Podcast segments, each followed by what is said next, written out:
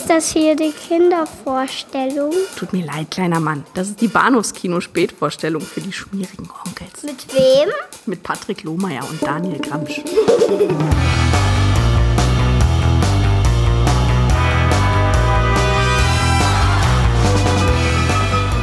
Doug Masters, aufgewachsen auf einem Luftwaffenstützpunkt, ist der geborene Flieger. Doug, es geht um deinen Dad, er ist abgeschossen worden. Sein Vater wird als Geisel in einem verfeindeten Land festgehalten. Man hat mich informiert, dass Sie das Geständnis nicht unterschreiben wollen. Die Anschuldigungen sind eine Farce. Ich habe niemals Ihre Lufthoheit verletzt. Und keiner ist bereit, etwas zu unternehmen. Wir tun, was wir können. Und das ist nicht sehr viel. Sie wollen ihn hinrichten. Nur ein ehemaliger Kampfflieger steht auf seiner Seite. Chappie, er hat nur noch... Drei Tage. Wir haben unsere Finger im Computersystem drin. Wir können Clearance programmieren für alles, was wir brauchen. Na, kannst du mir auch ein paar Piloten programmieren? Wie wär's mit einem? Wollen wir es wagen? Na schön, dann zeig mal, was du drauf hast. Die Regierung will kein Risiko eingehen, aber Sie tun es. Ich möchte, dass Hallo und herzlich willkommen zu einer neuen Episode des Bahnhofskinos. Mein Name ist Patrick und bei mir ist der stählerne Adler höchstpersönlich. Oder G.I. Joe höchstpersönlich? Nein, ein Joe. Der Daniel, hallo. Yo, Joe. Hallo. Der Ja, Wunschprogramm. ja. Ich, äh, ich, hatte ganz kurz überlegt, ob ich mich diese Woche ähm, quasi soll. so entschuldigen müsste für die Filmauswahl wie du. Ach so. Und irgendwie, ir- irgendwie habe ich schon das Gefühl, ich müsste es, aber Nein. ich muss natürlich einfach mal ganz ehrlich sagen, ich hatte so einen verdammten Spaß. Ja? So ein, ja, ich hatte Spaß. Völlig dummer Spaß. Wirklich, also, ähm, ich, ich glaube, ich glaube nicht, dass wir heute wirklich ganz, ganz dringend in die Tiefe äh, der Filmanalyse hier einsteigen müssen Mhm. mit den beiden Filmen, die wir da haben. Aber ich ganz ehrlich, das, das war, das war mein, mein, äh, meine Idee dahinter, diese Filme vorzuschlagen, weil ich wollte einfach mal wieder einfach richtig Spaß haben bei Filmen, die ich einfach nur so gucke halt. Und äh, ja, beid, beide haben mir das ehrlicherweise geliefert. Okay, okay. Stupid fun.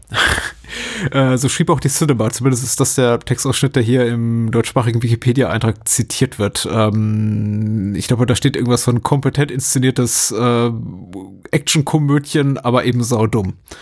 Und ich dachte, als ich das so las, klingt ein bisschen harsh. Und als ich den Film dann sah mittendrin, dachte ich mir, ja, sie haben schon einen Punkt. Aber wo ist das Problem? Ne? Ja, Das, eben. das, die, die Probleme bei äh, mit der Stille der Art liegen äh, nach meinem Dafürhalten anderswo, aber dafür darüber werden wir sicher auch gleich sprechen. Richtig, richtig. Äh, genau, darüber sprechen wir aus dem Jahr 1986. Der Regisseur ist Sidney J. Fury, dessen äh, The Entity wir bereits rezensiert haben. Und wenn ich so Genau, in ja. seine Filmografie gucke, muss ich auch sagen, The Entity ist, glaube ich, für mich so das mit Abstand beste Mhm. Werk darin, zumindest unter denen, die ich kenne. Kann ich mir durchaus, kann ich mir durchaus vorstellen. Ich habe nicht in die äh, Filmografie geguckt. Ja, da wäre noch Superman 4. Ach stimmt, ja, den hat er ja auch gemacht. Ja, ja, ja, ja, ja. Irgendwann kommen wir da auch mal hin, glaube ich. Ja, und, und der Rest sind eben Stillerne Adler Sequels. Ähm, Hm. viele Army-Filme und ähm, The Ipcross-File, vielleicht noch mit Michael Caine. Reizvoll. Mm. Aber ich äh, zu lange nicht gesehen, um das beurteilen zu können. Und äh, überraschend aber, der gute Mann ist Jahrgang 1933 und hat tatsächlich 2023 noch einen Film veröffentlicht. Krass. Klingt sehr nischig, extrem nischig, noch nischiger als das, was wir hier zu 90 Prozent besprechen, aber er hat anscheinend mit 90 nochmal einen Film inszeniert. Also ist immer noch Doch, Geschäft. ab. Ja. Nicht schlecht. Äh, zum Zweiten sprechen wir über G.I. Joe, The Rise of Cobra ohne Artikel. Ähm, richtig, nicht The Rise of the Cobra, möchte ich mal sagen, aber The Rise of Cobra. Ähm, Genau. Geheimprojekt Cobra? Nee, warte mal. Geheimauftrag. Geheimauftrag Cobra, Entschuldigung. Aus dem Jahr 2009 von äh, Steven Sommers. Den wir Genau. auch zum zweiten Mal hier zu Gast haben, nach Die Mumie. Richtig. Ja. Das hast du dir gewünscht. Und Das hab ich mir äh, gewünscht, ja. äh, du, du wolltest einfach Spaß haben, sind deine Beweggründe. Wir werden sehen, ähm, ob wir diesen Spaß teilen. Äh, die Hauptrollen in äh, G.I. Joe spielen, das sei hier noch genannt, äh, Channing Tatum, Sienna Miller, Marlon Wayans, Christopher Eccleston, äh, JGL, Joseph Gordon-Levitt und äh, diverse andere Menschen, deren Namen ich nicht kenne oder nicht auszusprechen weiß. Und Ray Park. Genau. Und Dennis Quaid und Jonathan Price. Stimmt, ja, natürlich. Die sind alle da drin. Ein Embarrassment of Riches. Daran merkt man immer diese sehr, sehr teuren Hollywood-Produktionen. Daran sieht man eben immer an, dass sie viel, viel Geld gekostet haben, dass sie im Grunde in Wegwerfrollen solche Leute, solche Namen irgendwie verheizen können. Ja, was natürlich ziemlich cool ist, äh, finde ich halt persönlich, dass Steven Sommers irgendwie seine, seine, seine Kumpels irgendwie immer zusammenruft, Mhm. wenn er denn mal einen Film macht, weil Genau. nach G.I. Joe war das ja ehrlicherweise einigermaßen vorbei, aber eben Brandon Fraser hat einen kleinen Gastauftritt, äh, Kevin J. O'Connor hat einen kleinen Gastauftritt und Arnold Vosloo darf ja sogar Ja, Sergeant genau, der. Pharao persönlich kommt auch wieder. Genau. Ja, ja, ja. Ich, ich, ich finde das nett. Mit Ja. Kumpels Filme machen finde ich gut. Ja, ja. Brandon Fraser hat ja auch gerade äh, so eine kleine Karriere-Renaissance deswegen mit The Whale. Deswegen sind wir auch heute, diese Woche mal ganz topical, was ich auch gut finde. sind wir auch äh, eher selten. So, damit wäre das wichtigste Personal genannt. Äh, vor der Kamera, hinter der Kamera eben Steven Sommers. Musik von Alan Silvestri kann man kennen. Natürlich kann man kennen von Produ äh, prominenten Namen produziert und eben tatsächlich auch äh, so ein Film, der im Fahrwasser des wirklich großen Erfolgs von äh, Michael Bays Transformers-Film, dem ersten, äh, entstanden ist, wo dann Hasbro gesagt hat, okay, was die können, können wir schon lange. Ne? Wir haben doch bestimmt irgendwelche Spielzeuglizenzen rumliegen. Da machen wir mal Filme draus. Ja, zumal die Transformers auch von Hasbro sind. Also von Ah, so, natürlich. Okay. Uff. Natürlich, ja, ja. Ich werde heute Abend viel lernen, wollte ich gleich vorweg schicken, hat Daniel auch schon angedroht. Ähm, er erzählt mir einiges und äh, ich, ich, ich bin sehr gespannt darauf. Äh, mi- mich haben tatsächlich, also ich habe mich ein bisschen mit den Produktionsumständen beschäftigt und ich fand die tatsächlich spannend. Ich fand es spannend zu lesen, dass es einfach eine Zeit gab in Hollywood, als man sagte, wir geben Unmengen von Geld für diese Art von Entertainment aus. Dieser Film war unfassbar teuer. Also selbst nach heutigen Maßstäben wäre der unfassbar teuer mit 180 Millionen Dollar. Aber 2009 war das nochmal teuer, teuer. Also das war so äh, fast Avatar-Level, äh, auf dem Ja. wir uns hier bewegen, budgettechnisch. Also und das eben für G.I. Joe. Im Grunde muss man sagen, ein, eine, eine Marke, die jetzt kein Straßenfeger ist seit Paar 80, Paar 90 vielleicht. Also Ja, ja, jein, ja und nein. Aber ich glaube, ich, ich habe so ein bisschen das Gefühl, äh, G.I. Joe kommen, können wir vielleicht dann danach noch weiter besprechen. Ich glaube, vielleicht lieber mit dem, mit dem 86er Film anfangen. das ist richtig. Okay, du hast mich gerade noch an der richtigen Stelle ausgebremst. Verdammt nochmal. Ich lese einfach den Inhaltsangabe zu der stehenden Adler vor und tu so, als sei die letzten drei Minuten nicht geschehen.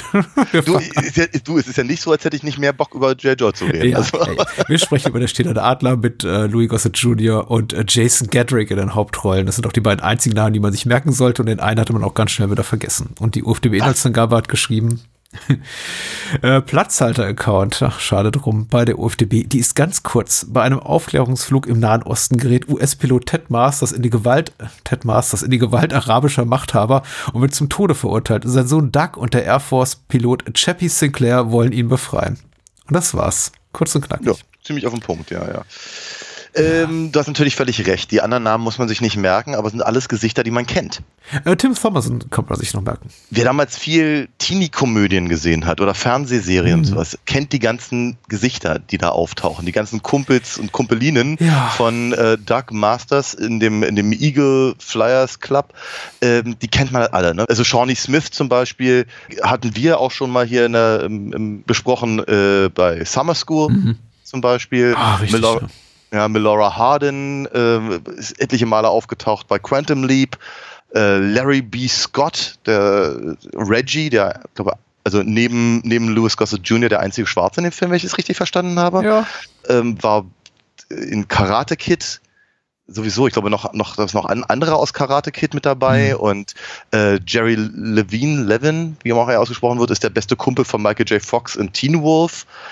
Und weißt du, so aus, aus, aus, aus dieser Art von Film speist sich halt im Prinzip das gesamte äh, Personal halt neben, neben den Hauptfiguren. Mhm. Ich hatte mich tatsächlich etwas gewundert, eben doch relativ viele solcher bekannten Gesichter zu sehen, dafür, dass sie eigentlich nichts großartig machen, außer Steigbügelhalter spielen, oder Ja. Stichwortgeber. Sie haben halt diese kleine Heistnummer in der Mitte des Films und sind dann aber irgendwie komplett weg. Es ist, wie gesagt, ich hatte, ich hatte Spaß am Stählernen Adler, aber ich habe auch nicht so ganz verstanden, was der Film von mir wollte. Ja. Ich hatte mir jetzt gedacht, dass ich ihn kenne. Ich habe ihn nicht gesehen, tatsächlich vorher. Ähm, ich glaube, ich habe irgendeinen der Teile gesehen, aber den nicht. ähm, ich, weiß nur, ich weiß nur noch, dass es halt sehr, sehr prominent in der äh, Videothek meines Vertrauens Ja, damals ja, rumstand. Alle, alle Teile, die bis zu dem Zeitpunkt irgendwie rausgekommen sind. Aber gesehen habe ich den zumindest noch nie. Und ich hatte aber immer angenommen, dass das so im Fahrwasser von Top Gun entstanden sei. Ja, ja, ja. Stimmt ja gar nicht. Der Film ist etliche Monate vor Top Gun in die Kinos gekommen. Ob er produziert wurde, weil sie wussten, dass Top Gun entsteht, weiß ich natürlich Nein. nicht.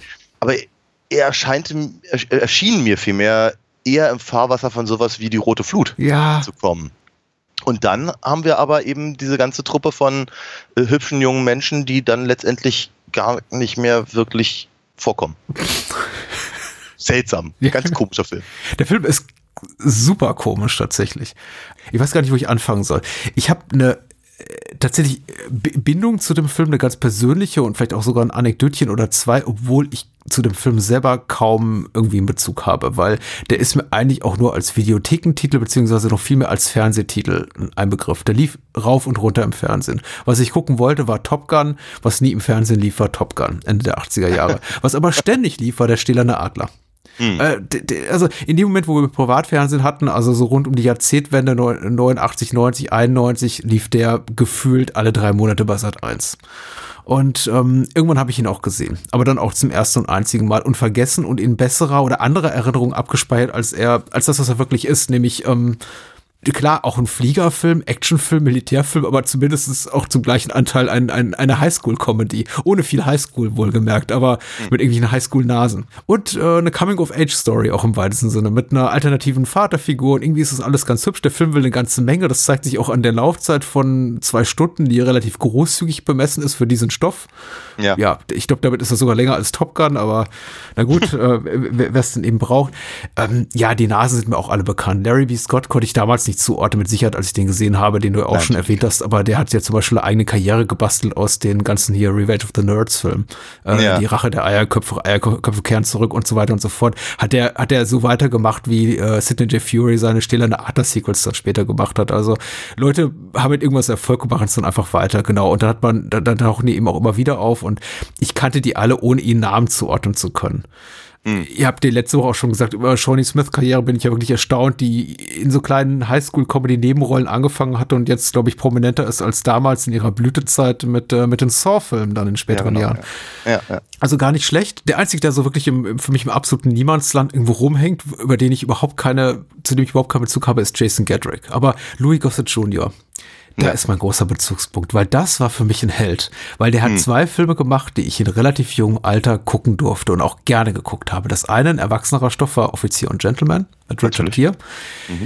Toller Film, toller Soundtrack, den hat auch dieser Film hat, darauf kommen wir sicher auch gleich noch zu sprechen. Der war super, den guckt auch gerne meine Mutter mit. Und das andere war natürlich Enemy Mine äh, von Wolfgang ja, Petersen. ja, ja, ja, ja. Auch wundervoll. Auch ein ja. toller Film. Und dann war ich eben auch noch äh, 88, 89 zu Besuch in den Bavaria Filmstudios mit meinen Eltern und dann durfte man auf Fucho sitzen, man durfte mal durchs Boot gehen und man durfte eben auch auf äh, in Enemy in den Enemy Mindsets äh, rumlaufen. Ich glaube, ich habe schon mal gewitzelt darüber, dass im Grunde die Bavaria Filmstudio Tour Ende der 80er Jahre eine Wolfgang Petersen Tour war. Und äh, das war wunderbar und deswegen habe ich auch an Louis Gossett Jr. sehr sehr gute Erinnerungen. Und ich weiß ja, wie ich mit meinen Eltern redete und sagte, hier guck mal da hier Louis Gossett Jr. als Alien und meine Eltern kannten ihn nicht und ich war so enttäuscht so Ja. enttäuscht, weil für mich war das ein richtiger Star. Bis ich dann irgendwann auch später gemerkt habe, ähm, der war nicht so ein großer Star, sondern der war einfach so in semi-erfolgreichen oder teils eben sehr erfolgreichen Filmen, aber immer so ein bisschen die Second Banana. Oder unter so viel Make-up verborgen, dass man ihn nicht wahrnahm, außer eben in Stählerne Adler, wo er eben Front and Center sein darf. Und der wohl ja auch ein mittelgroßer äh, kommerzieller Erfolg war. Aber ich habe merkwürdigerweise auch in meine, ich habe, ich dachte auch, ich kenne den Film besser. Und als ich ihn jetzt wieder sah, es ging mir nicht so wie dir, dass ich erkannt habe, hups, den kenne ich gar nicht. Ich konnte mich schon noch an einzelne Szenen erinnern. Aber Ja. ich habe mich dann doch darüber gewundert, jetzt beim Wiedersehen, wie, wie albern der ist. Ja, albern ist schon richtig, ja. Sagen wir mal, wie gesagt, da, da ich ja nun einfach mal Spaß haben wollte und der Film das mir eben auch, ähm, sagen wir über weite Strecken zumindest bot, möchte ich, sagen wir mal, mein, meine, meine größten, meinen größten Kritikpunkt eigentlich ganz am Anfang raushauen, um ihn danach schnellstmöglich wieder zu vergessen. Ich habe ja durchaus immer so ein leichtes Problem mit diesem, mit diesem äh, wiederkehrenden äh, Bild eben von entweder Teenagern oder aber einfach so, so, so Normalos, nennen wir es mal, ja, die, die äh, auf einmal irgendwie ein Maschinengewehr in die Hand bekommen oder halt hier in dem Fall eine, eine F-16 und dann halt durch Reihen von Menschen flügen. Und das ohne, ohne größere Gewissensbisse und ohne Probleme. Also erstens sind sie natürlich alles immer super Schützen, so quasi von jetzt auf gleich. Ähm, und zum anderen haben die überhaupt kein Problem damit, hier äh, eine halbe Armee platt zu machen, um einen Mann zu retten. Ja. Und sagen wir, das ist halt immer so ein Ding, wo ich mir denke, ouch, das, ah, das ist schon sehr 80er halt ehrlicherweise, ne? Weil äh, was ist ein Menschenleben wert, wenn es auf der falschen Seite steht, so etwa. Ja? Ja. Und das ist halt schon ein bisschen was, also etwas, was mich stört.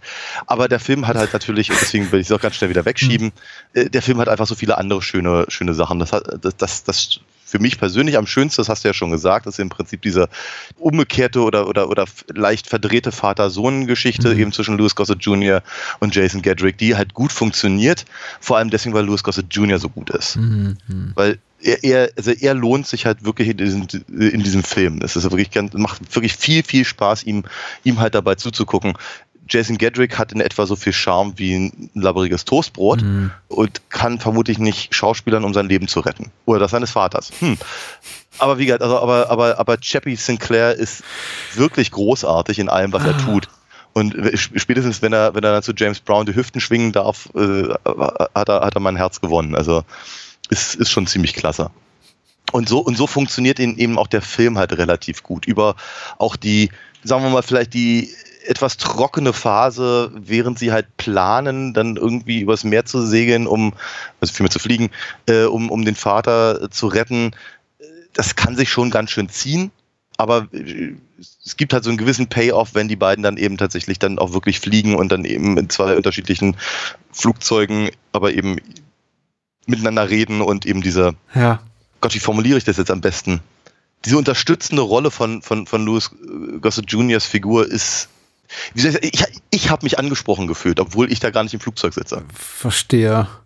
Ähm, ich glaube, für mich gehören die Szene äh, Szenen so zu den schlechtesten oder schwächsten Momenten des Films Ah, okay. tatsächlich. Äh, ich finde Ah. sie konzeptionell. Ich glaube, die, die, die, die Schauspieler geben ihr Bestes, um das irgendwie so funktionieren zu lassen, aber es gibt natürlich einfach so ein paar dramaturgische äh, Stolpersteine, die sie auch nicht überspielen können. Erstmal das, was du bereits angesprochen hast, die Tatsache, dass wir eben hier so einen Highschool-Absolventen sehen, der plötzlich zur ähm, kampferfahrenen Killermaschine wird und äh, nur nicht mal irgendwie eine Augenbraue hebt, wenn es darum geht, irgendwie Menschenleben auszulöschen oder irgendwie ganze Ölraffinerien niederzubomben und äh, alles irgendwie noch mit einem coolen Spruch ver versehen wird. Aber das andere ist eben auch dieser, dieser begleitende Voice-Over, der von einem Tonband kommt oder was, mit dem quasi Louis Gossett Jr. ihn so, so lenkt durchs Geschehen im Flugzeug sitzend, nachdem wir mutmaßen müssen, was der Film, naja, eher eher holprig in Szene setzt, dass Louis Gossett Jr. eben abgestürzt ist. Also wir sehen einfach nur, wie er sagt, oh nein, ich kann das Flugzeug nicht halten. Und dann schreit eben Jason Gedrick, Chappie, Chappie, was Nicht sehr überzeugend ist, ja. und auch ein doofer Name ist, ganz ehrlich. Ich mag Louis Gossett Jr., aber ich wünsche, sie hätte ihn nicht Chappie genannt. Und ähm, Tatsächlich, ja, aber er, er, er basiert auf einem, auf äh, einem, einem, äh, einem echten Flieger. ja, das ist immer mit der Authentizität oder Werktreue. Ja, Nee, aber, ein, nee, aber der, der, der, der, der Punkt ist, glaube ich, dass der Name Chappie für einen schwarzen Piloten ah, in Amerika, zumindest in den militanten Kreisen, äh, äh, durchaus einen gewissen Stellenwert hatte. Ah. Man hieß Daniel Chappie James Jr. Mhm. und war der erste Vier-Sterne-General mit dunkler Hautfarbe. tatsächlich. Na gut. Ich denke Also von daher, mh, ne, also das, das, das heißt, sie haben, sie haben sich schon ein bisschen was gedacht daran, also warum der so heißt. ich denke dann an einen Film jüngeren Datums von Neil Blomkamp mit einem nervigen Roboter, aber tatsächlich, das bin ja auch nur ich und äh, es mag auch an Jason Gedrick einfach ein bisschen liegen, dass er ähm, Chappie einfach nicht mit dieser Intensität aufladen kann. Chappie, wie ich es mir gewünscht hätte. Ja, ja. Und da der Film eben, da muss man tatsächlich, glaube ich, auch dem Editing oder Sidney J. Fury die Schuhe, die, äh, äh, die, die Schuld in die Schuhe verschieben, dass er eben nicht wirklich mir glaubwürdig vermitteln kann, dass äh, Chappie, Louis Gossett Jr. wirklich abgestürzt ist und das Nein, dann auch natürlich nicht. mitnichten eine große Überraschung ist, wenn er am Ende wieder dasteht und sagt, hey, ich habe doch überlebt.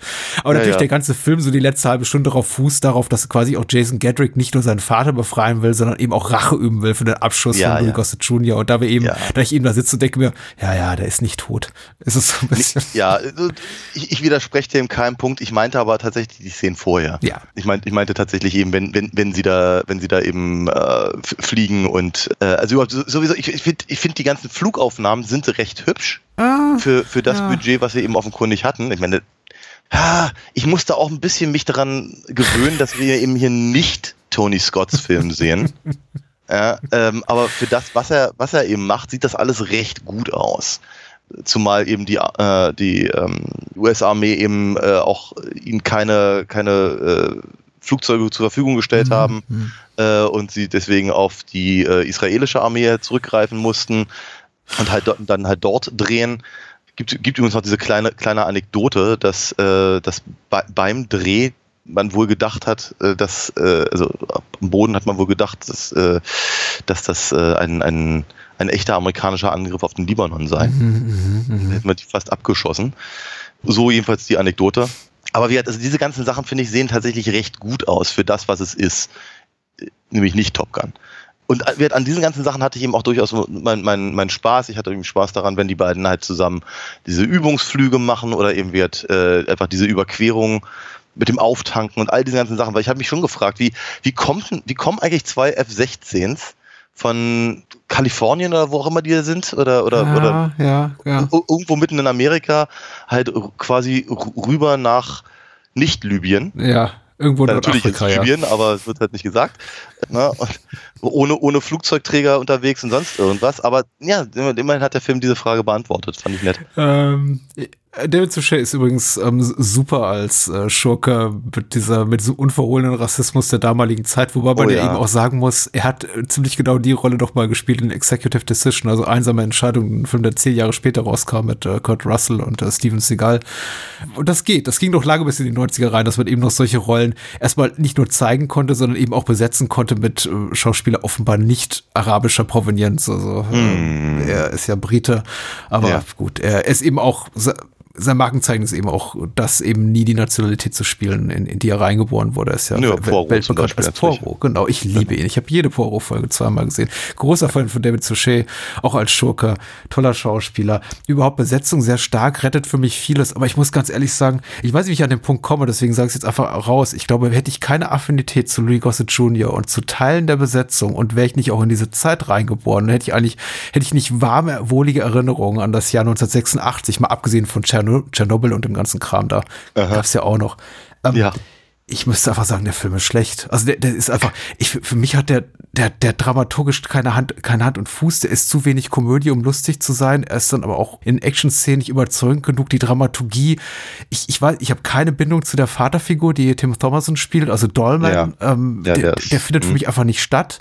Mhm. Lucas Jr. ist der Interessante. Die Wiedervereinigung mit dem Vater gibt, gibt mir gar nichts. Also der Film überrascht mich immer wieder alle 10 bis 15 Minuten mit unerwarteten Entscheidungen, was ich einerseits schön finde, weil es für, weil es mir Unterhaltung bietet. Andererseits denke ich mir auch ganz oft, warum, wie, was, das, das passt einfach hinten und vorne nicht zusammen. Wir haben in, hm. in eine unglaublich lange Sequenz auch, die zeigt, wie hier Dark seinen Highschool-Abschluss macht und dann ist diese Abschlussfeier, die dann ja. hier unterbrochen wird. Ah, Doug, herzlichen Glückwunsch. Übrigens, dein Vater wird morgen exekutiert oder, oder nächste Woche und so. Und ich denke ja. mir, das ist fast ein bisschen Airplane oder Naked Gun, also in solchen Momenten, aber dann irgendwie doch wieder nicht absurd genug, um wirklich lustig zu sein, weil es drückt dir dann schon, soll er schon ein bisschen auch auf die Tränendrüse drücken und also ich habe das Gefühl, da, da, da streiten sich gerade drei Filme miteinander, wer hier die, die, die, die, die Vormacht hat. Mhm. Ich, seh, ich, ich, seh, ich, ich glaube, ich sehe es nicht ganz so hart wie du. Wobei ich sag ich nicht, dass er furchtbar ist, weil dann hätte ich ausgeschaltet, hätte gesagt, Daniel, das machen wir nicht. Also ich habe mich nicht gelangweilt. Okay. Nee, ich wollte, wollte eigentlich eher, eher darauf hinaus, dass äh, ich hatte nicht das Gefühl, dass das eine Komödie sein soll. Also ich hatte eigentlich überhaupt keinen, überhaupt keinen Vibe irgendwie gespürt, dass da irgendwas wirklich lustig gemeint mhm. ist. Es werden ja auch keine Witze gemacht in dem Sinne. Ich habe eher so das Gefühl, dass es halt diese, diese klassische 80er Jahre Präsentation von Teenagern war. Und die sollte, die war halt immer, immer salopp und, und, und, und flapsig und so ein bisschen anti-autoritär. Mhm. Im weiteren Sinne zumindest, also genau bis zu dem Zeitpunkt, wo sie dann anfangen zu salutieren und so. Äh, und also der ganze Eagle Club da von ihnen, ähm, ja, das hatte ich nicht, ich hatte nicht das Gefühl, dass es Comic Relief ist in, im eigentlichen Sinne, sondern mhm. einfach nur, äh, wir retten die Welt durch Volleyball spielen oder BMX-Räder fahren halt. Ne? Also diese, dieses, dieses, das ist so ein komisches 80er-Ding. Was ist gerade angesagt? Ach, okay, packen wir ein paar Teenager rein. Mhm.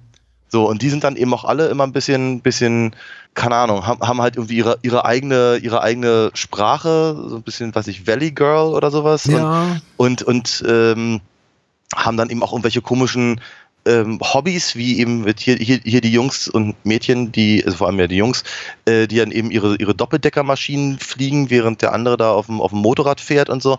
Das sind, da, da, da, mit solchen, solchen Filmen wurde Jugendkultur, glaube ich, gestiftet. Mhm. Ich weiß nicht, ob sie es großartig aufgenommen haben und dann versucht haben umzusetzen oder ob sie eben wirklich gesagt haben, wir, wir entwickeln jetzt das große neue Ding. Mhm. Ja, wie gesagt, äh, Skateboard war gestern, heute sind es Doppeldecker. Mhm. So, pf, weiß ich nicht. Ähm, von daher habe ich eben nicht das Gefühl, dass das wirklich als Komödie oder als, als, als wirklich lustig äh, äh, angedacht war, sondern eben einfach nur der Tonfall, Mhm. den Filme dieser Art in diesen Jahren halt nun mal so hatten. Weil du hast ja völlig recht, die, alle anderen Sachen sind eben sehr viel ernster, also geradezu bierernst, ne? Wie, oh, Vater wird in drei Tagen gehängt. Und so, ne? Also das ist, ähm, aber, aber ich, aber ich gebe dir insofern recht, um das noch ganz kurz zu sagen, ähm, dass ich auch das Gefühl habe, dass der Film nicht so richtig weiß, was er eigentlich sein will. Ist er, ist er jetzt das Fliegerdrama oder, oder der, der, der, der, Actionknaller oder ist es eben die Teenager, ja, weiß ich nicht, keine Ahnung, Heist-Story oder so. Mhm. Dafür wird ja eben auch relativ viel Zeit aufgewendet. Die werden ja alle trainiert, obwohl nur einer fliegt. Ja, richtig, richtig. Nicht voll gerade deine Argumentation, ich würde dir absolut recht geben. Vielleicht habe ich, äh, ich, ich weiß gar nicht, ob ich das Wort, äh, ob ich den Film jetzt so- zum überhaupt angekreidet habe, möglicherweise eine Komödie sein zu wollen. Ich meine, Nee, glaube ich, nur, er ist, ich zu wenig äh, komödiantisch, um lustig zu sein. Und äh, Ja, ich ja. glaube, er will keine reinrassige Komödie sein, das wollte ich auch nicht behaupten. Insofern, ich gebe dir vollumfänglich recht. Ähm, es passt für mich dennoch einfach nicht zusammen, weil es eben Szenen gibt von relativ großer Leichtigkeit, dann wieder große Absurdität und dann wieder gro vergleichsweise großem Melodrama, die irgendwie sich zueinander fügen sollen, aber dann doch nicht funktionieren und gleichzeitig will der Film eben auch noch ein einfach ein leichter, treibender Actionfilm sein. Und der letzte Teil, finde ich, gelingt ihm ganz gut. Ich frage ich frag mich so ein kleines bisschen, ob dem, ob dem Film selber bewusst ist, dass eben die Teile nicht zusammenpassen. Und, und, und dass eben bestimmte Sachen vielleicht bisschen zu schwerfällig inszeniert sind und, und so. Also es ist. Ich glaube nicht, dass der Film das weiß. Ich glaube tatsächlich, dass, also es ist so, der Film ist so aufrichtig und ehrlich und bierernst in dem, wie er es meint. Und ich glaube, das hast du auch vorhin schon angesprochen. Ich glaube, die sind wirklich davon überzeugt, dass das, was sie jetzt zeigen, eine gute Sache ist und dass zum Beispiel die Bedrohung durch äh, hier Ge General Ali Souchet äh, sich äh, authentisch anfühlt und wir hier wirklich mitfiebern um das Leben des Vaters und ihn nicht einfach Mhm. nur als karikaturesk überzeichneten Schurken wahrnehmen, was er eben für mich ist, der äh, ja. mit, mit Sachen um sich wirft wie jetzt spurt oder ich lasse euch alle umbringen und die- diesen Spruch bringt er ungefähr zehnmal und. Ja, bis ja. eben zu dem Punkt, wo ich denke, ja gut, da ist ja fast schon Kommando subtil gegen, gegen das, was wir hier sehen. Also das ist, ist, ist hoch merkwürdig, dann aber eingebettet in so eine, ja genau, in so eine klassisches Coming-of-Age-Narrativ und Familienwiederzusammenführung, äh, ein bi- bisschen nicht Highschool-Comedy, aber ja klar, irgendwie Ju- Jugendkultur äh, in, in den 80ern, sehr privilegierte Jugendkultur, muss man sagen, Oh ja. denn ich meine, wer hat schon das Geld, irgendwie hobbymäßig hier durch die Gegend zu fliegen, also offenbar Doug und seine Kumpels schon, aber das fügt sich eben für mich nicht so zusammen und ich glaube, einzelne Sachen davon würden isoliert in Isolation oder in, in mehr, mit mehr Konsequenz verfolgt besser funktionieren und so ist es eben so ein Mischmasch aus, aus, aus Dingen, die ich eigentlich mag, so für sich, aber die so im Zusammenspiel für mich nicht funktionieren. Und ungleich zu dir möchte ich behaupten, die Action hat für mich nicht so gut funktioniert. Einige Flugsequenzen sind ganz schön, bei anderen wiederum, ja, da hat einfach vielleicht auch ein bisschen das Geld gefehlt und das Model sieht dann, Modell, was sie da benutzen, sieht dann nicht ganz so echt aus wie ein echter Flieger, aber Ich, ja, ich glaube, wenn man das halt damals irgendwie auf Video gesehen hat, ist einem das vielleicht nicht ganz so sehr sicher, aufgefallen. sicher, ja. Ja. Heutzutage ist das etwas anders, gebe ich zu. Also eine UHD würde ich mir vielleicht davon auch nicht angucken. Ähm, was mir halt eher aufgefallen ist, ist, dass man halt nie sieht, wie eben die Flugzeuge wirklich beschossen werden. Mhm. Das halt, wenn man sieht, man sieht halt wie, was wie so eine Flak oder sonst irgendwas oder oder äh, Raketen auf, auf das Flugzeug abgefeuert werden, aber es passiert halt nichts. Ne? Es fliegt halt einfach nur eine Kurve und dann ist wieder gut. Wenn was explodiert, explodiert dann ist es immer äh, am Boden.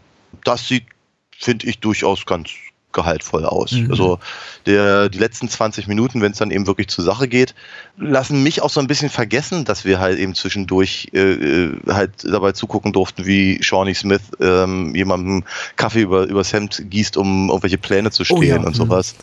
Oder, oder eben der vorhin erwähnte hier äh, Styles aus, aus Teen Wolf. Mhm. Äh, ähm, und wie die, die, die, die, die Wache belabert mit einem Date mit seiner Schwester. Und, äh, all diese ganzen Sachen. Und ähm, wie gesagt, ich finde halt Louis Gossett Jr. reißt halt eine ganze Menge raus. Ich finde die, die Action am Ende reißt eine ganze Menge raus. Ähm, ich finde der Soundtrack reißt tatsächlich eine ganze Menge raus. Ja, darüber sollten Ich wir find- unbedingt reden. Ich finde es ich find's immer ganz spannend, äh, Basil Polidorus zu hören, wenn er nicht eben, sagen wir mal, die epischen Sachen macht. Mhm. Also ich finde, ich, find, ich erkenne ihn dann auch immer ganz schwierig, muss ich sagen. Bin immer etwas erstaunt. Aber ich finde es meistens ganz hübsch. Äh, er hat ja auch damals zum Beispiel, muss ja auch etwa so, grob geschätzt zumindest die Zeit gewesen sein, hat ja auch die, die Musik gemacht für hier ähm, äh, Misfits of Science, Mhm. die Spezialisten unterwegs. Ist auch total 80er Synthesizer-Zeug sein könnte, äh, nein, war. Und so, und äh, hier eben auch. Das ist, ähm, da sind, da hast du halt so, so, so, so militärisch anmutende Klänge, aber eben auch wieder sehr, sehr viel äh, Synthesizer-Gedudel und, und äh, treibendes Zeug eben bei den, bei den Flugsequenzen und natürlich alles, alles an Songs, was eben auf Doug Masters Walkman halt so drauf ist. Mhm. Ich liebe die Rocksongs, muss ich ganz ehrlich sagen. Also ich, ich kann kaum einen davon namentlich benennen, aber sie passen unglaublich gut rein. Und ich One glaube, so, so, so las ich auch die eine oder andere Kritik, dass sie, die da schrieb, ja quasi der einigermaßen ansehnliche Bilder zu einem wirklich guten Soundtrack und äh, auch, Ja. auch guten Score von Polydorus. Ähm, ich, ich, das habe ich wirklich genossen und das, die, die haben mich auch darüber hinweggetröstet, dass viele der äh, Szenen, die ich da sah, einfach konzeptionell total doof waren oder irgendwie nicht in der, sagen wir mal, nicht so gekonnt inszeniert war, wie ich es mir erhofft hatte. Zum Beispiel diese, diese kurze Nummer in diesem Flugtrainingssimulator. Als er da Ja. einstieg, dachte ich schon, okay, jetzt kommt hier Last Starfighter Reloaded oder sowas und dann sehe ich eben dann doch einen ja, weiß ich, was sie da gemacht haben, einfach so ein paar Scanlines oder Pixel über ein Filmbild gelegt und ja, das sah doch nicht mal nach Computerspiel aus, es sah einfach aus wie eine gefilmte Sequenz und dann hat sie einfach so ein bisschen so eine, so eine TV-Röhrenoptik da drüber gelegt und darüber dann eben, aber genau, der rockige Soundtrack und irgendwie ein Rocksong gespielt und das hat es irgendwie wieder gut gemacht. Und es waren ganz oft diese Momente und ich dachte so, ah, ich bin nicht ganz einverstanden, auch damit, wie dieser Heiß, den du ja auch schon angesprochen hast, läuft, also der auch mehr so nach das ist für mich irgendwie alles zu, zu leichtgewichtig und zu flapsig angesichts der, der Schwere der, Ja. der, der, der Situation und der, der, der Ja. Tragik auch der Situation, weil da steht ja auch Menschenleben hinter. Na, mindestens eins, wenn nicht Mindestens sogar ein- 500. g- Genau. Aber Ja. dann spielt irgendein Rocksong auf und ich denke mir, ach komm, alles wieder gut. Ja, ich meine, den, den, Punkt vielleicht nochmal kurz erwähnt. Ich finde auch erstaunlich, wie, ähm, wie die aus der Nummer wieder rauskommen. Ne? Ich meine, rein theoretisch könnt, könnte das ja, sagen wir mal, den, den, den, dritten Weltkrieg auslösen. Aber es nein, gibt nein. nur einen kurzen Prozess am Ende. Ja, ja. An, an, dessen, an dessen Ende äh, hier Dougie, Dougie Masters dann, dann doch zur Akademie darf und so. Ja. Na gut. Aber ja, Rocksongs ist gut. Ich finde, also natürlich, also mal, We're Not Gonna Take It, Twisted Sister ist natürlich durchaus ein Begriff. Mhm. Der, der Song kommt immer gut. Never Say Die von King Cobra, der auch übers, über, über, über die, ähm, die Credits läuft, den, den, fand ich tatsächlich ganz, ganz treibend. Ich finde ein bisschen schwierig, dass sie One Vision von Queen dabei haben, Mhm. weil das verbinde ich halt nun einfach mal mit Highlander. Okay.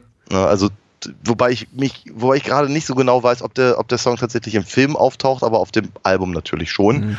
Von daher finde ich es halt irgendwie schwierig, das halt mit einem anderen Film zu verbinden. Ansonsten Dio ist halt noch, noch mit dabei, Katrina and the Waves und so. Und also wirklich schon, schon ganz coole, ganz coole Bands, die ihm in der, in der Zeit eben auch sehr, sehr angesagt waren. Und ähm, ja, es funktioniert. Es funktioniert tatsächlich. Äh, auch, auch hierbei natürlich bl blöde Idee, den, den Soundtrack mit dem Soundtrack von Top Gun zu ver vergleichen. Weil da kommt der auch nicht ran. Ähm, Ja. aber äh, äh, sagen wir mal so, angesagte Musik in, da reinzubringen, fügt sich zumindest ein in die Idee, halt die angesagte Jugendkultur da in irgendeiner Form reinzubringen. Mm, Und damit kann ich Ihnen da an der Stelle eigentlich auch nicht so richtig böse sein. Wie gesagt, ich hatte, ich hatte einfach Spaß mit dem. Ich hatte ja auch irgendwie, ich hatte, ich hatte ja auch Spaß, aber ich muss eben auch äh, tatsächlich ganz ehrlich sagen, bevor jetzt hier Menschen sagen, gut, Daniel mag den, Patrick mag den, ich guck den jetzt. Ähm, Menschen seien gewarnt. Es ist äh, die zwei Stunden, finde ich, fühlt sich auch nach zwei Stunden an. Der Film hat Ja, ein Längen in der Arbeit, Mitte. ja. Es dauert ein bisschen, bis dann wirklich die Action kommt. Wenn sie dann kommt, dauert sie relativ lange. Die dauert dann auch mindestens doppelt so lange, wie ich es zumindest jetzt erwartet hatte. Hm. Denn irgendwann ist Louis Gossett Jr. abgeschossen. Doug sitzt immer noch im Flugzeug und ich gucke auf die Uhr und stelle fest, oh, der Film geht noch 30 Minuten. Richtig, ja. Aber, aber gut, ge ge geschenkt. Also unterhaltsam ist er auf jeden Fall. Und noch, noch mal kurz zu den Rocksongs, ein letztes Wort meinerseits ist, ich habe das Gefühl, die fühlen sich authentischer nach 1986er Jugendkulturen als die Jugendlichen selber. Denn als ich diese beobachtete, dachte ich mir schon, ja, das hat irgendein Mann mittleren Alters geschrieben, der stellt sich das so vor. Also wenn Louis Gossett Jr. sagt irgendwie, ja, du musst hier mit mehr Nachdruck ins, ins Mikro sprechen und versuch mal eine erwachsene Stimme zu machen und die blödeln dann rum und so, hallo, ich bin, und ich denke, das ist schon so, äh, ich weiß ja, wie ich war in dem Alter. Ich, ich erkenne mich da nicht wieder und ich weiß auch, wie ich immer ablehnend, sehr, sehr kritisch ablehnend reagierte darauf, wenn ich angeblich gleichaltrige Menschen auf, auf Kinoleinwänden sah, Ja. die, die sowas wie irgendwie mein, meine Jugend oder meine Zielgruppe repräsentieren sollten. Und Mhm. ich sah das so und dachte, ja, das ist komm. Ich verstehe deinen Da, Punkt. da, da findet einfach für mich sehr, sehr wenig, da fühlt sich für mich relativ wenig glaubhaft an, aber irgendwie auch geschenkt. In dem Kontext total okay. Äh, Flugzeuge sind geil, Mädels nicht so, zumindest für die, für die, für die männlichen Mitglieder des Casts. Das war aber eben auch schon in Top Gun so. Ich meine, da gab es zwar auch Mac Ryan und Kelly McGillis, aber in Wirklichkeit wollte einfach Tom Cruise und Anthony Edwards und Val Kilmer wollten einfach nur ihre Maschinen vögeln. Also wir wissen ja, oder, oder, oder, Oder sich gegenseitig, genau, ja. Also das ist ja, also deswegen auch geschenkt. Aber äh, danke doch mal für den Hinweis auf Red Dawn. Das war nämlich ein Gedanke, der mir fehlte, weil ich dachte, das ist reinem Zufall geschuldet, dass der ungefähr zur gleichen Zeit rauskam wie Top Gun, weil, weil sie auch inhaltlich gar nicht so viel gemein haben, obwohl das Setting ähnliches ist. Also Setting will heißen, es geht um Flugzeuge, Kampfflugzeuge.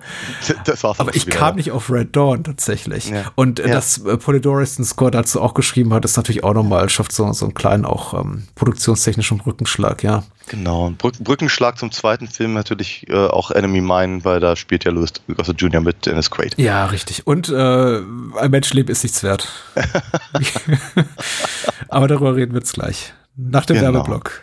Nach dem Den du ganz besonders schön und liebevoll füllst mit einer Ansage zu Alina Fox. Was erlebt ihr denn für. Abenteuer? Die fliegt ja selten. Die fliegt tatsächlich selten. Es ist nicht so, als hätte ich sie nie auch schon im Flugzeug, aber meistens als Passagier äh, gezeichnet. Genau, die, äh, aber ihre Abenteuer äh, kann man auf jeden Fall in Comicform lesen und natürlich die Comics auch in physischer Form bestellen auf adinafox.de. Da gibt's einen Shop und da kann man sich halt die, die, die, die einzelnen Hefte und den Sammelband kann man sich äh, ordern und die CDs natürlich auch. Denn vor einigen Jahren hatten wir vier, ja, genau, vier äh, Hörspiele gemacht, die sehr prominent besetzt sind und sehr viel Spaß gemacht haben zu arbeiten dran und außerdem, glaube ich, sind sie sehr gelungen. Davon sind auch noch ein paar übrig und ich schicke sie wahnsinnig gerne raus mit einer kleinen Zeichnung und meiner Unterschrift drauf und ein paar netten Worten. Von daher würde ich mich sehr freuen, wenn man da mal vorbeischaut und vielleicht so einen kleinen Klick in den Shop macht. Sehr gerne, sollte man tun. Ist auch lange her, dass ich die Hörspiele lobend, lobend erwähnt habe. Die sind tatsächlich sehr, sehr hübsch. Also ich habe sie alle gehört Vielen und Dank. sie sind äh, hervorragend produziert. Kauft sie einfach. Unterstützt Daniel, unterstützt auch dieses Format gerne und äh, die Kinder des Bahnhofskinos ähm, mit einer Spende, einer regelmäßigen bei Patreon. Schon ab 2 Euro im Monat gibt's Goodies und ab 4 Euro gibt's noch ein paar mehr. So oder so sind wir euch sehr, sehr dankbar dafür, dass ihr dieses Format unterstützt und äh, uns äh, am Laufen haltet. Da können wir noch nämlich häufiger noch über Filme sprechen wie Der stählerne Adler oder G.I. Joe. Genau. Geheimauftrag Cobra. Wobei über, über Filme wie Letztgenannten reden wir wahrscheinlich eher selten an. Richtig, aber- also das ist, das ist, das ist, sagen wir mal, äh, so ein bisschen der Vorteil an, der, an diesem Car- Carte Blanche äh, Mhm. äh, Projektchen, das wir hier gerade versuchen, dass wir eben auch mal ein paar Sachen rausholen, die halt einfach sonst nicht so richtig Bahnhofskino sind. Ja, Weil ich meine, Hm? so ein, eine dermaßen riesige Produktion, äh, nein, ist, und außerdem ist sie von 2009 relativ frisch. Das ist halt dann doch wirklich, da muss schon was Großes passieren, damit wir darüber reden. genau. Neun Jahre weniger frisch, aber als der Film, den ich letzte Woche ausgesucht habe. Deswegen musst du kein schlechtes Gewissen haben. Aber ja, natürlich, budgetär sind das hier ganz andere Dimensionen. Ich war selber ein bisschen davon überrascht, äh, vom Blick aufs Budget, das eben sehr, sehr hoch ist. Aber wenn man den Film dann sieht, dann sieht man auch, wohin die Kohle geflossen ist. Denn der Film Ja, sieht ja. auch aus nach, war sehr, sehr, sehr teuer. Und war auch nicht unbedingt unerfolgreich, Ja. muss man ja auch mal ganz ehrlich sagen.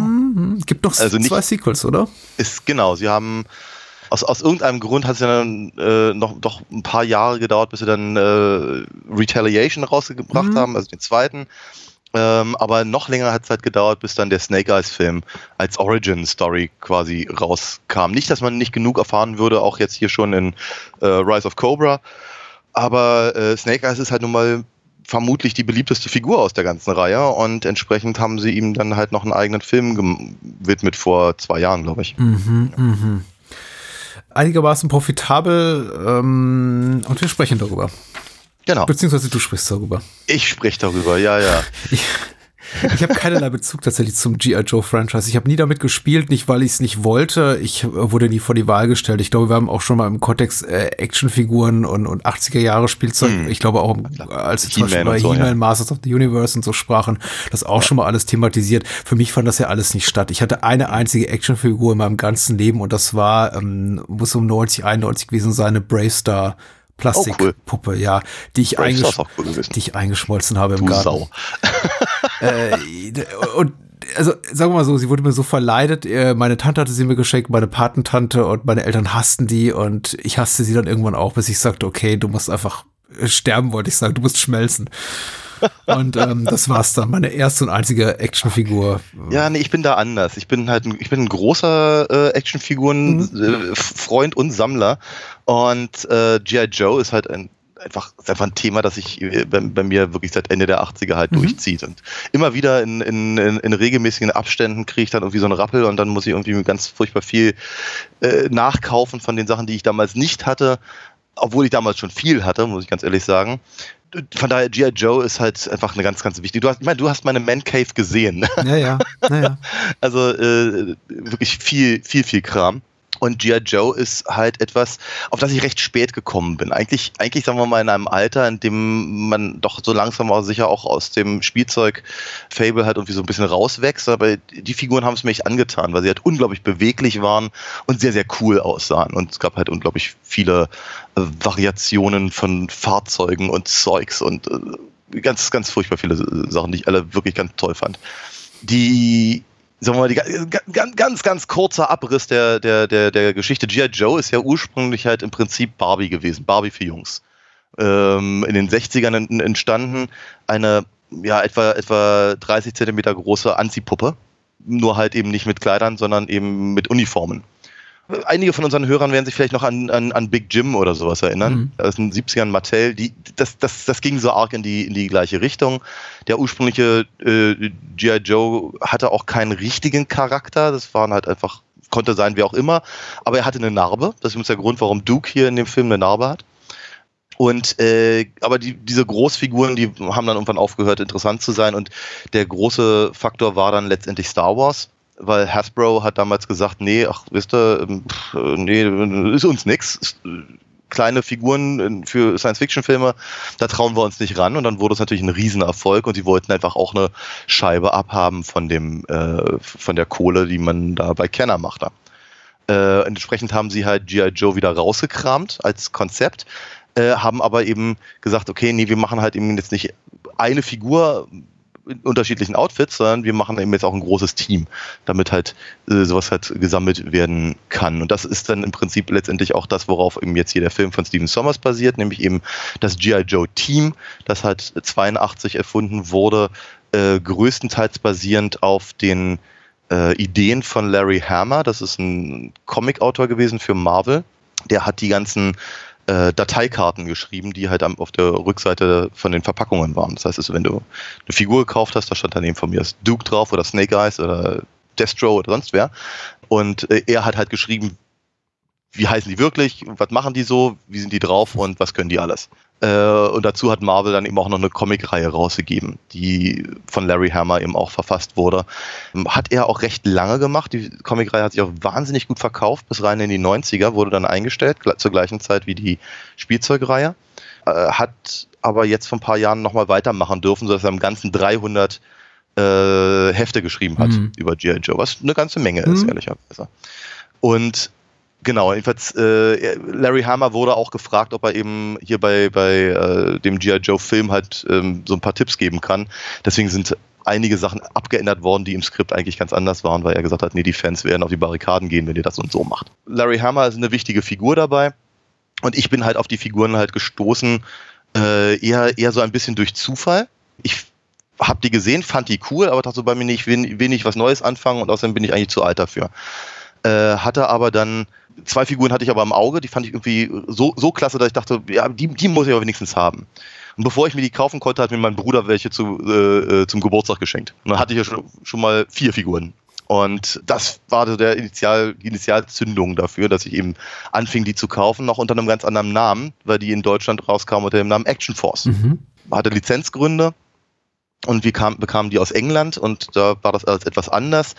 Dass das G.I. Joe heißt, habe ich dann irgendwann rausgefunden, als ich mal irgendwann morgens äh, einen Fernsehsender im, im Kabel oder vielmehr Privatfernsehen anmachte und da lief die G.I. Joe Zeichentrickserie von Sunbow, die etwas anders war als die Comicreihe. etwas alberner, etwas lustiger, etwas, etwas fl flockiger, aber wahnsinnig gut animiert. Und ich fand die ganz, ganz toll und dachte so bei mir, aber ich, das kommt mir also bekannt vor. Die, die ganzen äh, Insignien und die Fahrzeuge und all das ist, kann, könnte das sein, dass das Action Force ist, dachte ich so bei mir.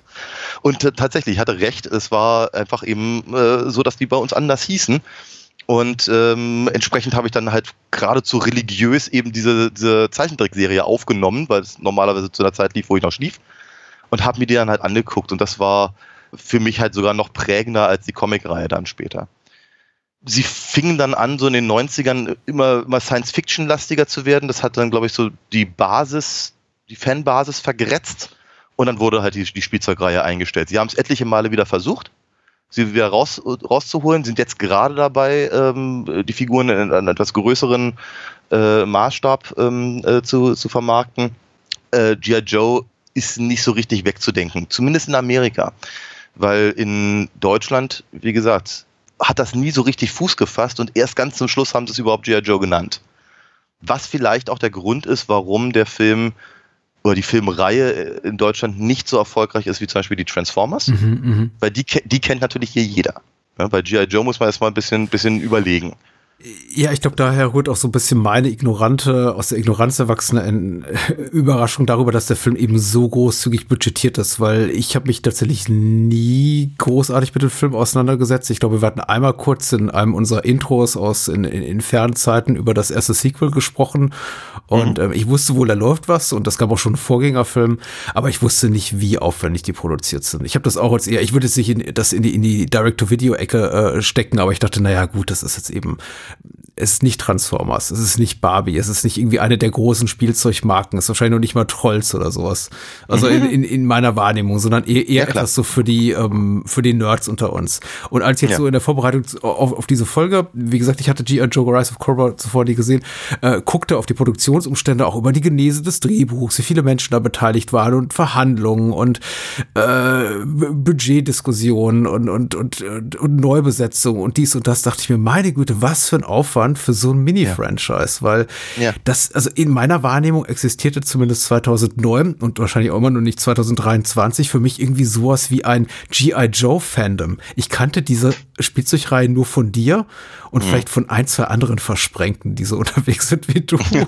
Ich hatte nie das Gefühl, hatte keine wache Erinnerung daran, je in einen Spielzeugladen gegangen zu sein in den letzten Jahren, also weder damals 2009 noch heute noch in den 90ern und da G.I. Joe Figuren gesehen zu haben. Jetzt hast du ja erklärt, warum, aber es war einfach nicht da. Und mhm. ähm, ja, jetzt habe ich den Film gesehen. Ja. Ähm, Du kannst gleich weiterreden. Ich mache mal kurz die Inhaltsangabe, ich kürze sie ein bisschen ja, okay.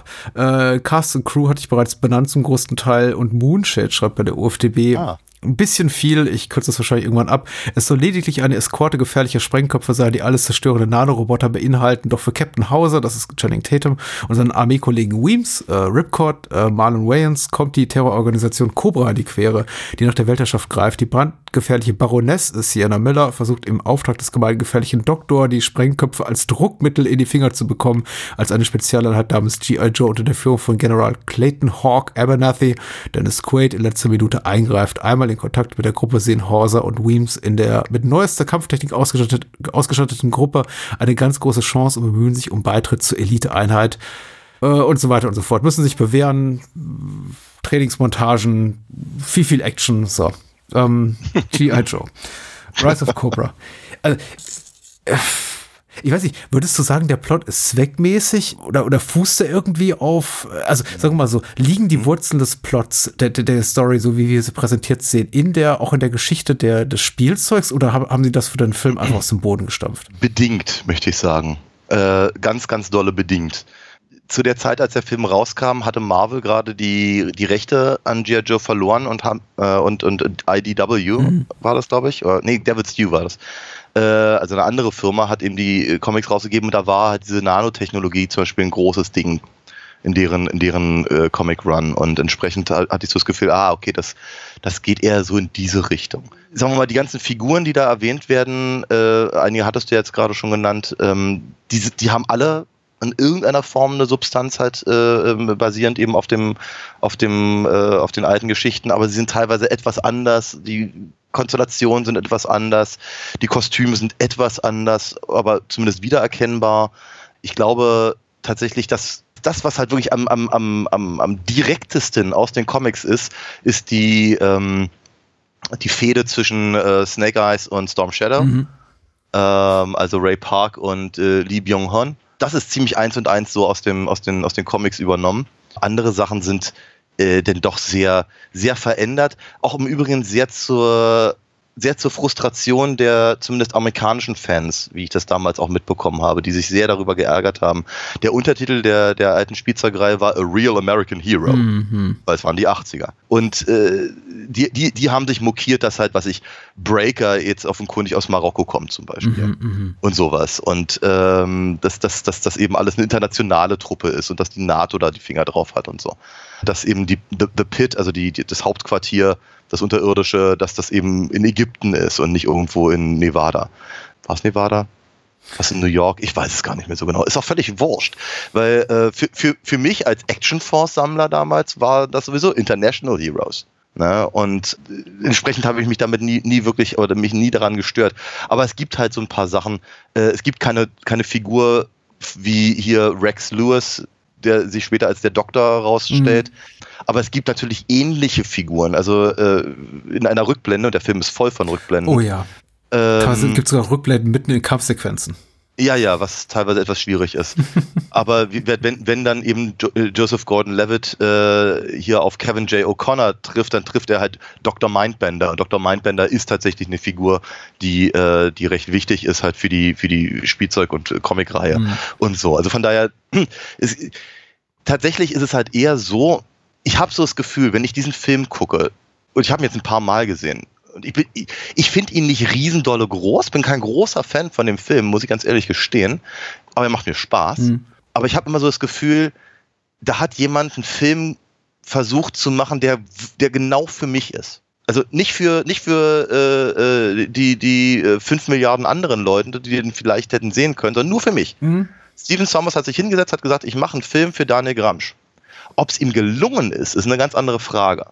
Aber es sind so viele Sachen da drin in dem Film, wo ich irgendwie denke, ah ja, okay, das verstehe ich, das ist, ich verstehe die Anspielung und außerdem, außerdem verstehe ich, was ihr damit meint und was ihr wollt und eigentlich ist es ganz cool. In der Umsetzung haut es nicht immer ganz hin. Ja, ja. Und ähm, ich glaube auch, dass ich eigentlich lieber eine andere, eine andere Form von G.I. Joe-Film gesehen hätte, Mhm. grundsätzlich. Aber ich war halt einfach total happy, dass es ihn überhaupt gibt. Mhm. Und dass sie, das muss man hier auch mal zugute halten, dass sie versucht haben, zumindest in der, in der Leichtigkeit etlicher Szenen, da sind wir bei einem ähnlichen Thema wie bei Iron Eagle, in der Leichtigkeit einiger Szenen und auch in der, in der, in der Albernheit von bestimmten Konstellationen äh, in Richtung dieser alten Zeichentrickserie zu gehen, während sie dann versuchen, ab und an eben wirklich ganz brachiales, martialisches äh, Militärgehabe reinzubringen Mhm. Mhm. was dann eher so im Stil der Comic-Reihe war, die ich, wie gesagt, gar nicht so toll fand. Ich lese sie gerade im Übrigen wieder und ich, sie, oh, ich finde sie heute besser als damals. Aber es ist, äh, und da, haben, da, da sehe ich eben auch Probleme dabei, dass, wie, wie, man das zusammenbringt. Und wie gesagt, die, äh, die Fanbasis, die halt zumindest damals auch laut im Internet war, äh, ist wohl eben eher so auf der militanten Ebene und weniger auf der, auf der albernen. und ich habe immer gesagt, äh, G.I. Joe muss albern sein. Das, ist, äh, das ganze Konzept ist komplett albern. Und wenn es albern ist, kann es Spaß machen. Ja, wenn man es wenn man's zu ernst nimmt, dann äh, komme ich aber auch ganz schnell an, an meine auch durchaus pazifistischen äh, äh, Überzeugungen, mit denen es einfach nicht mehr vereinbar ist. Ich, ich, ich wollte gerade sagen, ich glaube, mit dem Militärfetisch in diesem Film habe ich am härtesten gerungen. Ja. Äh, in letzter Konsequenz bügeln sie ihn weg durch großen Effektbombast und dann störte mich einfach weniger, weil ich ihn nicht mehr so deutlich sehe. Aber es gibt schon noch so Momente, wo ich dachte, ui, also äh, als sie zum Beispiel, also quasi gekapert werden, also quasi semi entführt werden von, von den G.I. Joes, also von, von den Joes unter der Führung von Dennis Quaid. Und in dem Moment, wo sie halt in dieser Homebase von äh, ankommen, heißt es sofort, oh Gott, wir wollen dabei sein. Es gibt nichts Ja, ja, Geileres. Guck dir mal die Ja, geilen ja. Waffen an und, und überhaupt die, die ganzen äh, die, die ganzen schweren Geschütze, wir, ähm, wa- was muss ich tun, um in euer Team zu kommen? Und ich dachte mir, mh, ich, ich kann nachvollziehen, warum sie es machen, weil ich glaube, der Film hat einfach nicht mehr Zeit und die können jetzt irgendwie nicht Channing Tatum beim kontemplativen in sich gehen zeigen, soll ich es wirklich tun und irgendwie mein, mein altes Leben hinter mir lassen. Er hat ja auch quasi kein Innenleben, er hat keine Familie, er ist einfach nur da, er lebt Ja, für ja. seinen Job und in dem Moment, wo ihm jemand hat sagt, hier gibt's noch dickere Wummen als woanders, ist er eben woanders. ich, ich kann das komplett nachvollziehen. Also meine Wahrnehmung von dem Film war, weil du sagst, der Film ist nur für dich gemacht. Ich glaube schon, er will sehr viel Fanservice sein. Das, das sehe ich dem Film an, ohne die ganzen Figuren zu kennen. Aber ich merke es einfach nur dadurch, dass da unglaublich viel im Hintergrund passiert. Erinnert mich auch so ein bisschen an Zucker, Abraham Zucker, die wir vorhin schon zitiert haben, die ich vorhin schon zitiert habe, in einem anderen Kontext, nämlich insofern, dass da unglaublich viel so im Hintergrund des Bildes passiert. Da laufen Figuren durch mit sehr, sehr spezifischen Kostümen und ich denke mir, die haben garantiert irgendeine beso besondere Bedeutung Ja. für jemanden, der mit dem Spielzeug spielt. Es werden Names gedroppt ohne Ende, die auch Ja. teilweise marginal kleine Rollen spielen, aber Hauptsache, wir haben einmal erwähnt, dass die Figur hm heißt. Ja, weil, weil garantiert gibt's dazu auch eine, ein, ein Special Edition Spielzeug. Und ich meine, Ja, so, ich sehe dem Film schon an, dass da ganz viel Liebe zum Detail hintersteht oder einfach nur das, das Bedürfnis oder der Wunsch oder vielleicht auch die wirtschaftliche Notwendigkeit, alle zufriedenzustellen. Und gleichzeitig sind unglaublich lauter, dicker, sehr gefällig inszenierter Actionfilm, den ich so weggucken kann, einfach nur, weil er, weil er wahnsinnig große Schauwerte bietet. Und ich glaube, auf der Ebene hat, hab, hab ich ihn natürlich gesehen. Das andere war Natürlich, jetzt klar. für mich eher so aus so einem akademisch-analytischen äh, äh, Interesse jetzt gerade auch berichten, so nochmal hier Zitierwert, Zitierwert an dieser Stelle. Ich konnte, ich hatte persönlich keinen Mehrwert aufgrund der Tatsache, dass sie eben erfahren, dass diese Nebenfigur, die einen Satz spricht, so und so heißt. Aber Natürlich. für dich wahrscheinlich schon. Ja, natürlich, klar, weil das ist halt, das ist so ein, das ist so ein, das ist so ein Jubelmoment natürlich als, als, als Fan, klar. Und dass, dass, dass, dass wir den Film, sagen wir mal, eher mir zuliebe hier gucken, geguckt haben, ist mir übrigens auch völlig bewusst.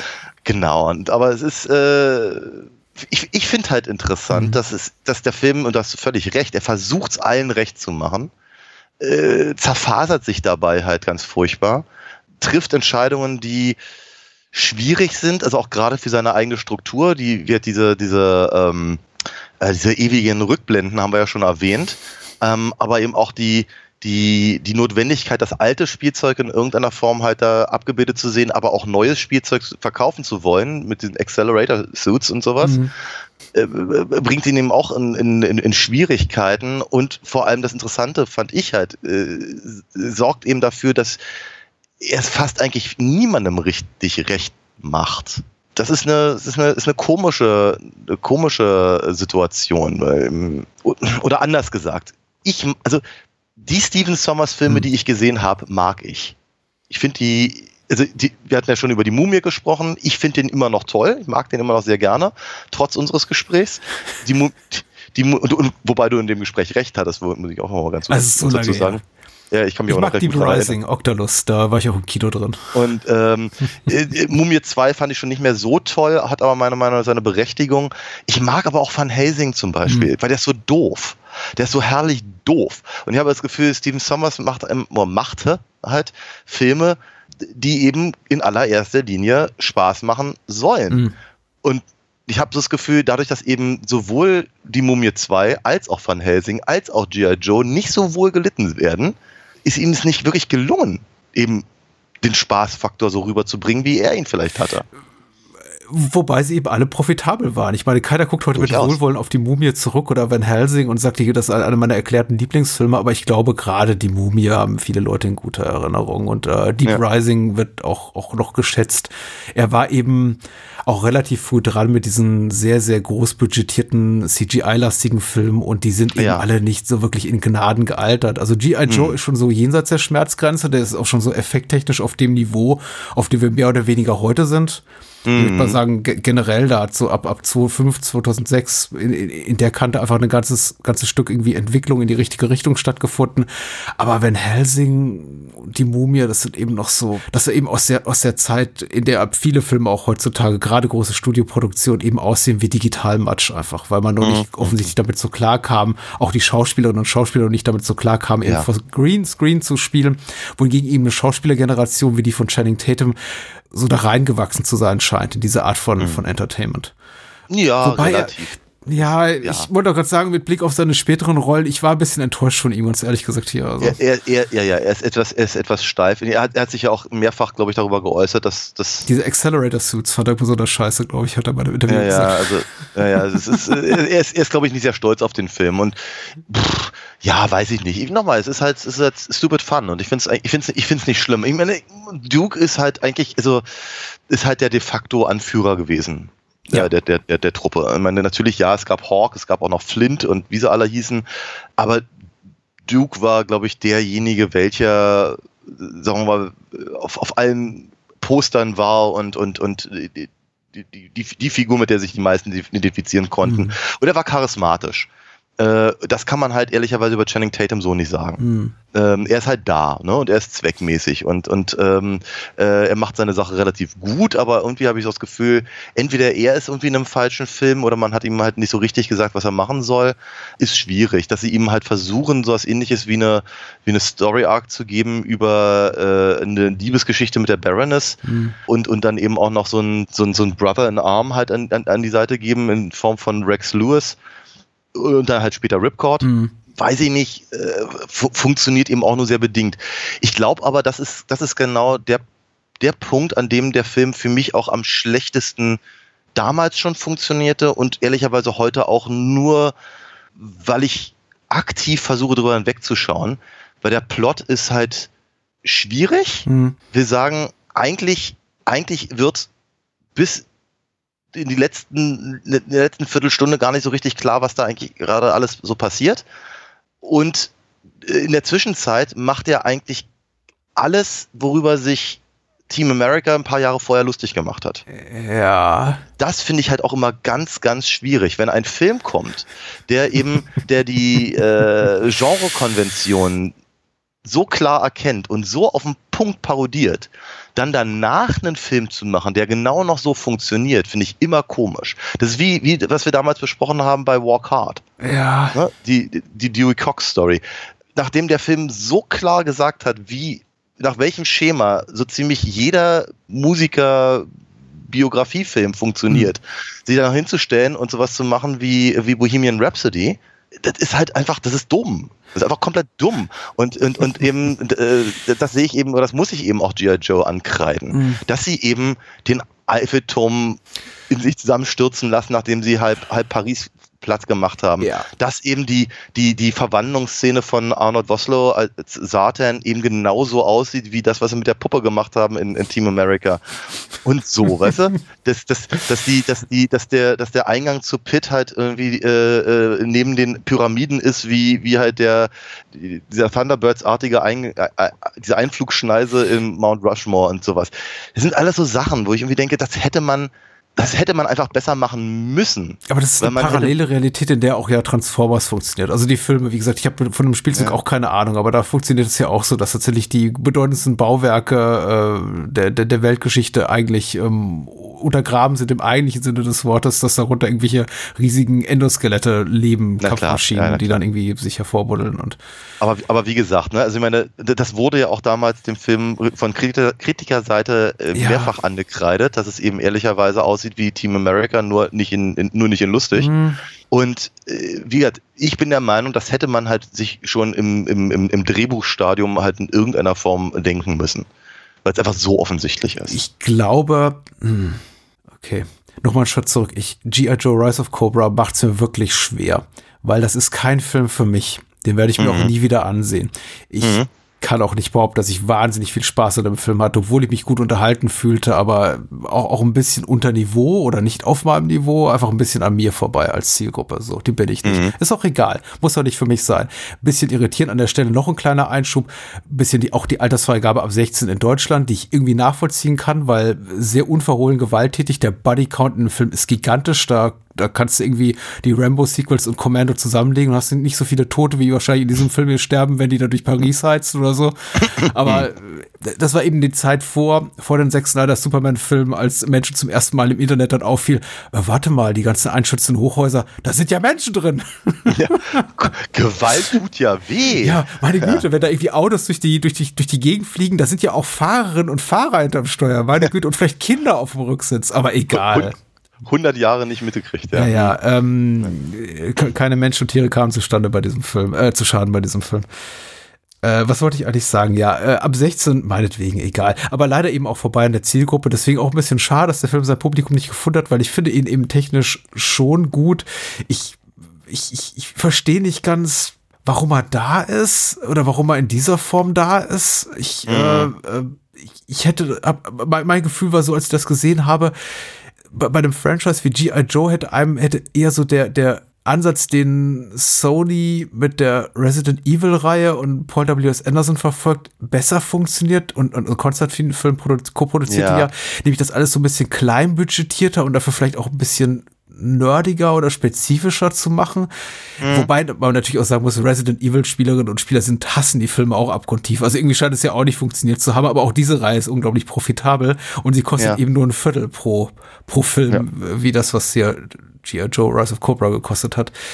Ich war fast ein bisschen erschlagen davon, weil der Film so viel mehr war, als ich, als ich Ja. erwartet hatte. Ich hätte einfach mir gerne mehr, mehr Erkenntnisse darüber äh, erhofft, über den Reiz des, des Spielzeugs, nachdem ich diesen Ja. Film gesehen habe. Stattdessen habe ich eben gedacht, okay, im Grunde hättest du all das, was der Film zeigt, auch mit anderen Ja. völlig etwas anders kontextualisieren können und es wäre ein kompletter 0815 Action-Blockbuster draus gewesen, weil da Ja. hätten auch genauso wie die Transformers irgendwie den Eiffelturm zerlegen können oder irgendwie in der, in, der, in der Arktis rumschippern und also auch das, was, ich habe dann Interviews mit Summers gelesen, wo er gesagt hat, irgendwie die, die, die, die Wasserschlacht unter Wasserschlacht am Ende ist seine kleine Thunderball-Hommage und ich dachte, was? Ja. Wie?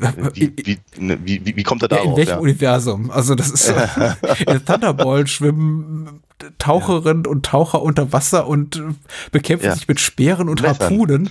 Ja. Und, und hier hast du ein riesiges, einen riesigen CGI-Overkill mit hunderten von U-Booten, die eine Unterwasserstadt beschießen. Also ja, ja, ja, ja. ich, ich, Ja, absolut, absolut ich bin ein bisschen richtig. lost gerade, glaube ich. Du, ich, und ich verstehe das, ich verstehe das total, weil ähm, das ist vielleicht ein bisschen das, was ich versuchte vorhin zu sagen.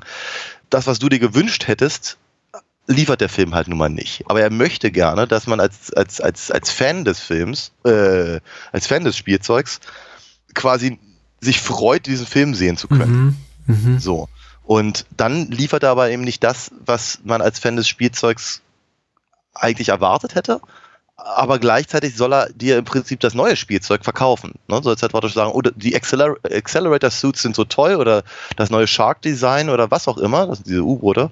Äh, jetzt gehe ich los und, und, und kauf mir die Dinger. Hm. Ne, Ich habe hab seit 20 Jahren keine Figuren mehr ge- gekauft, aber die brauche ich jetzt in meiner Sammlung. Das soll der Film, glaube ich, machen. Und ich bin mir nicht so richtig sicher, ob es ihm gelingt. Es ist, es ist nichts Halbes und es ist nichts Ganzes. Und G.I. Joe als Konzept ist halt unglaublich 80er. Mhm.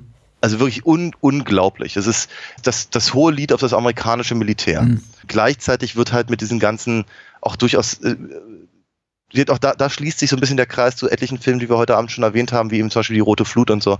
so sehr, sehr so mit, mit so, so, so Ängsten äh, gespielt. Also ein Punkt zum Beispiel, den, den die äh, Comics halt sehr, sehr stark machen, ist, dass Cobra, die Organisation, die halt hier erstmal überhaupt ins Sein äh, gebracht werden soll Mhm. in dem Film. Und ka kau kaum, dass sie gibt, werden die, werden die Bösen weggesperrt. Äh. Außerdem hat der Cobra Commander einen anderen Helm, aber egal. so, jedenfalls. Äh, Ich fand das halt so Character Co- Design, wollte ich einschieben, übrigens ganz gut. Also ich fand das auch. ja, ja, die- die- sie, machen was ganz Gutes draus, aber sie haben halt schon so ikonografische äh, Kostüme allesamt. Mhm. Und die dann zu ändern, ist schwierig. Wieso hat Snake. Eyes Kostüm Lippen? Der redet doch gar nicht. Stimmt, aber die, aber die Figur hatte das auch. Okay. Naja, also ist mir auch aufgefallen, dachte mir, hä, warum? Ah ja, nee, stimmt. Die, die erste oder zweite hatte tatsächlich Lippen. Der erste hatte so eine Art Visier und der hat ja diesen, diesen, diesen, Sen äh, diesen, diesen Jordi LaForge-artigen Mhm. Visor. Dings davon, Visor, genau, und hat aber eben tatsächlich Lippen, ja. ja wie gesagt, also das Kostüm von Snake Eyes sieht sehr, sehr, sehr nach dem Original äh, Spielzeug aus. Mhm. Auch, Storm, auch Storm Shadow ist relativ nah dran, denke ich. Aber der Cobra Commander halt zum Beispiel gar nicht. Worauf wollte ich hinaus? Ähm, ich wollte sagen, genau, Cobra äh, ist halt überall. Mhm. Cobra ist halt total, hat halt äh, die Vereinigten Staaten total unterwandert. Äh, gibt ganze Städte, die halt mehr oder weniger komplett aus Cobra-Agenten bestehen, die halt da ganz, ganz normal eben äh, ihr, ihr, ihr, ihr Leben bestreiten, aber im, im, im Wandschrank haben sie halt ihre Uniform und sobald sie gerufen werden, rennen sie mit ihrer Waffe los. Sowas. Und, und, und das sind halt alles so, so äh, Themen, die man vermutlich 2009 so ohne weiteres nicht mehr hätte reinbringen können. Äh, die Welt hatte sich eben auch ganz, ganz stark geändert. Also auch gerade was natürlich, sagen wir der Imperialismus, äh, der amerikanische, äh, angeht. Mhm. Und, und gerade, mhm. gerade nach, nach, nach dem zweiten, oder mit, wäre des zweiten Irakkrieges und so, das war alles nicht so, mh, hm, es war, es war eigentlich nicht die richtige Zeit ja, für G.I. Joe. Ne? Äh, in den 80ern war das alles etwas einfacher, würde ich sagen. Man hat nicht so sehr darüber nachgedacht, es wurde nicht so reflektiert. Da, äh, da funktionierte das eben so ein bisschen. Sie hatten ja auch durchaus äh, einen Zeichentrickfilm gemacht, äh, im, im, im Zuge auch des äh, Transformers Zeichentrickfilms, mhm. den sie dann aber letztendlich nur auf Video rausgebracht haben. Da funktioniert, das war noch sehr, sehr spät, glaube ich 89 oder so, das war das schon. Da funktioniert das auch schon nicht mehr so gut. Von daher, G.I. Joe 2009, ganz seltsame Nummer, ehrlicherweise wie halt nochmal, ich bin, irgendwie bin ich total happy, dass es den Film gibt. Mhm. Und einfach durch die, durch die pure Blödheit von vielen Sachen und der, der, der Albernheit von bestimmten Konstellationen und sowas, habe ich auch mit dem äh, am wenigsten Stress. Der zweite Film zum Beispiel, ich finde den ein bisschen zu ernst, ein bisschen zu säbelrasselig und, und sieht gut aus mhm. an vielen Stellen, macht, macht eben auch durchaus Spaß, macht auch einiges richtig und versucht eben mehr so in diese militante, ernsthafte Richtung zu gehen, aber ich habe an dem hier mehr Spaß. Mhm. Und der Snake Eyes Film ist von vor zwei Jahren, mh, mm, der ist halt so in der ersten Hälfte ist er ist ein ist ein ganz guter Yakuza Ninja Actioner. Mhm.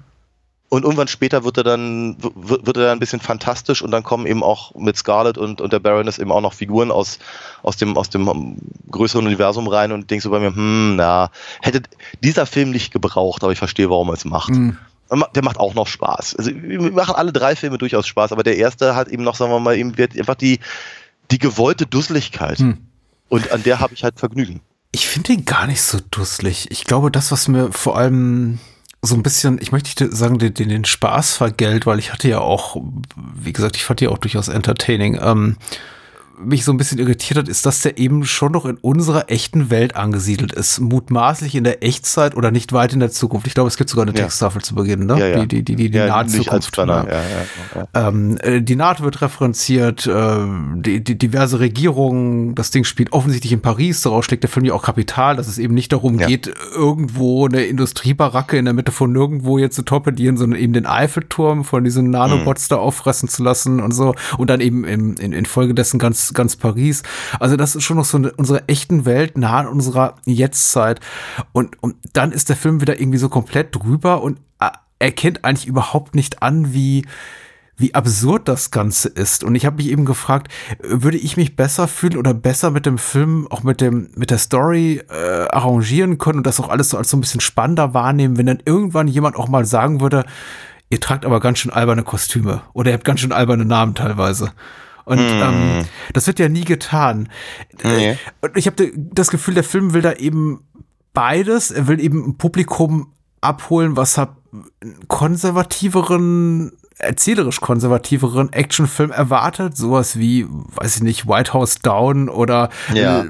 London Has Fallen oder irgendwas anderes mit Gerard Butler in der Hauptrolle, jetzt um mal, um mal aktuelle, aktuelle Filme herbei zu zitieren und nicht immer ständig auf, auf Van Damme und Co. zurückgreifen zu müssen aber gleichzeitig eben auch die die Fans der Spielzeugreihe äh, abholen und ich das fügt sich für mich nicht so wirklich zusammen, weil du hast hm. eben fast schon also cartoonesk überzeichnetes Comic also Spielzeuguniversum und ich meine das überhaupt nicht respektierlich. Also nee, nee, nee. dass das alles so drüber das, ist, gefällt ist, mir auch ja, ganz ja. gut und das das clasht so für mich mit der harten Realität, die der Film eben auch zeigt. Eben dadurch, dass der Schurke sagt, hier mein ganzes Waffenarsenal und meine, meine, meine Nanobot-Technologie, mit der ich die Weltherrschaft erlangen will, wurde von der NATO kofinanziert. Das ist ja, so, oh, das tut so ein bisschen weh, weil ich mir wünschte, sie hätten das rausgelassen. Ich denke, also wenn dann, dann macht doch bitte, ja. macht sich so konsequent wie der stählerne Adler und sagt, wir machen irgendwie, ein, wir erschaffen ein komplett fiktives Universum mit einem fiktiven nordafrikanischen Schurkenstaat, der natürlich ja. Libyen ist, aber nicht Libyen beim Namen nennt. Und, ja, ähm, ich verstehe. Ja, ja es ist, es ist ich, auch, auch den, auch den Einwand verstehe ich halt hervorragend. Destro, also, also äh, Christopher Eccleston, der neunte Doktor. Das, der, der, der hat auch noch mehr gemacht als Dr. Who. Ja, hat er. durchaus. Ich weiß, bist ja. Fan, ja. Aber ja, er ist, für mich ist er, er, in allererster Linie ist er für mich halt der neunte Doktor. Ich verstehe. Oder zweiter Destro. Aber ähm, ich finde ich find ihn tatsächlich toll. Ich, mag- ich mag ihn sehr gerne. Ähm, er ist halt ganz anders als, als, als äh, Destro, wie man ihn sonst so kennt. Ähm, aber äh, sagen wir mal, sich auf ihn zu beziehen und eben nicht sofort den Cobra Commander rauszuholen oder noch, noch äh, ähm, äh, absurdere äh, äh, Baddies, die es ja auch durchaus gibt, ähm, finde ich eben auch tatsächlich gar nicht schlecht. Ne? Wenn man das, ähm, ihn als, als, als äh, Waffenhändler, der irgendwie alle möglichen Seiten halt bedient, äh, zu etablieren, ist erdet halt die Sache ein kleines bisschen. Und ich finde das ganz gut. Ich finde tatsächlich, also darauf, darauf kann man eine Story aufbauen. Aber du hast völlig recht. Wenn man das tut, hat man ehrlicherweise eben keine, kein, kein, kein, kein absurdes äh, äh, Toy- und Comic-Spektakel, sondern man hat einen Kommentar auf, auf, auf, auf ja, tatsächliche Umstände. Und das tut dem Film eigentlich letztendlich gar nicht so gut, weil er ist durch seine Unterwasserstadt, er ist halt sowas wie Drax oder sowas aus James Bond. Mhm. Und äh, ja, da, da, da, da, da hapert es halt, ehrlicherweise. Es knirscht an einigen Stellen da ganz schön im Gebälk. Und äh, also äh, ich, ich, ich meine nicht mal irgendwelche, irgendwelche äh, ähm, wissenschaftlichen Sachen, die halt einfach Klar. mal hinten und vorne nicht stimmen. Scheiße ich drauf, das ist mir egal. Ähm, ich finde auch diese ganze, diese ganze, also die, die, die ganze Idee mit dem, mit diesem ähm, Partikelbeschleuniger, der dann eben die Waffen scharf macht und äh, die, die Baroness, die den Wissenschaftler offenkundig nur geheiratet hat, hat, um letztendlich den, den Langzeitplan von Destro umzusetzen. Und äh, das sind alles nette Sachen. Äh, hübsch, hübsche kleine Ideechen, aber ich finde, sie machen eben den Film auch so voll. Hm. Und äh, machen es mir auch schwer, jetzt äh, wirklich rauszufinden, worauf will der Film eigentlich hinaus. Ja, der Film ist wahnsinnig voll. Das ist mir jetzt auch aufgefallen beim Sehen. Also nicht nur mit Figuren und äh, kleinen Seitenblicken in Richtung des Fandoms. So von wegen habt ihr gesehen, die Figur ist auch noch drin und der hat auch noch einen Satz und das referenzieren wir auch, damit irgendwie bloß keiner liegen gelassen, äh, stehen gelassen wird, allein gelassen wird, wie gesagt, und, und wir bedienen trotzdem noch ein Action-Publikum. Also äh, äh, der Film ist so voller Action. Ich fand ihn re regelrecht anstrengend. Also diese ganze Paris-Sequenz, die ja technisch toll ist, also Das sieht doch sehr gut aus. Ja. super gut aus. Also an dem Film waren vier Effektstudios äh, beteiligt und das ist, glaube ich, der Bereich, den Digital Domain gehandelt hat, also das größte Studio von den Beteiligten und das sieht man dem der, der, der Sequenz eben auch an. Die ist wirklich technisch absolut perfekt. Da würde ich auch sagen, auch, auch 14 Jahre später äh, konnte da kein Hollywood-Effektstudio besseres leisten als das, was wir da sehen. Sieht wirklich toll aus. Mm, wie jedes x-beliebige von den Michael Bay Transformers Sequels und äh, Ja. Später wird es ein bisschen matschiger, aber immer noch gut. Äh, So oder so, es gibt einfach keine Pause. Sobald Paris durch ist, sind die in der in, in arktischen Gefilden und äh, unter Wasser und es geht einfach weiter.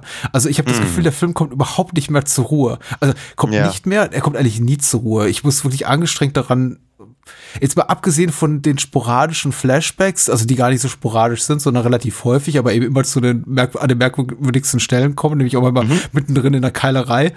Ähm, Und äh, gelegentlichen Austäuschen zwischen dem Doktor, der sich dann später als Cobra Commander, also Joseph, Gordon-Levitt und Christopher Eccleston, äh, ähm, äh, abgesehen von deren sch- sporadischen Austäuschen und äh, Szenen mit dem Präsidenten, die alle sehr, sehr kurz gehalten sind, kommt der Film Ja. eigentlich einfach nie zur Ruhe. Und vielleicht liegt es auch an meinem steigenden, nicht mehr ganz so jungen Alter, aber ich fand das schon als Anstrengend? anstrengend etwas, ich wollte sagen belastend, was so negativer klingt, aber herausfordert, möchte ich mal sagen, um es ein bisschen, Ja. bisschen positiver aufzuladen.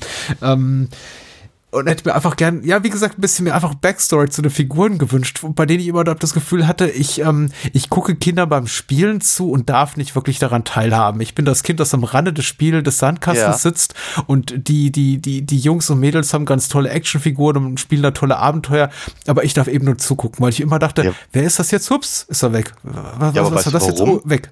Ja. Aber, ja, aber weißt du warum? Weil du deinen Bravestar im, im, im Garten Ja, äh, hast. Das ist richtig.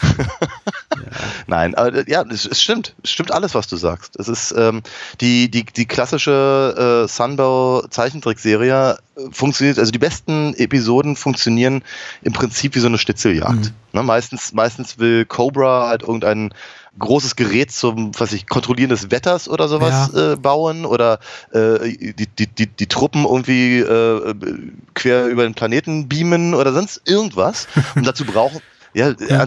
me- meistens so eine Stories halt, ne? Oder äh, äh, die, die, die gesamte Stromversorgung lahmlegen. So. Und dazu brauchen sie dann meistens irgendwelche Einzelteile. So, dann müssen sie irgendwie an, ans eine Ende der, der Welt, um halt den seltenen Stoff zu holen. Dann müssen sie ans, ans andere Ende der Welt, um äh, irgendeinen Wissenschaftler zu kid Mhm. kidnappen. So, und das G.I. Joe-Team muss dann halt immer, immer, immer da auch hin, dann gibt es eine Schlacht. Meistens gewinnt Cobra, weil sie müssen es ja am Ende irgendwie dann, dann zusammenstellen, ihr, ihr, ihre Superwaffe, aber dann werden sie besiegt. Hm. So, eine relativ einfache Story in relativ kurzen Akten gehalten und funktioniert. Und von daher verstehe ich schon, warum halt äh, Summers hier eben so, so viele kleine Einzelpartien halt hat. Aber sie werden so schlecht zusammengehalten.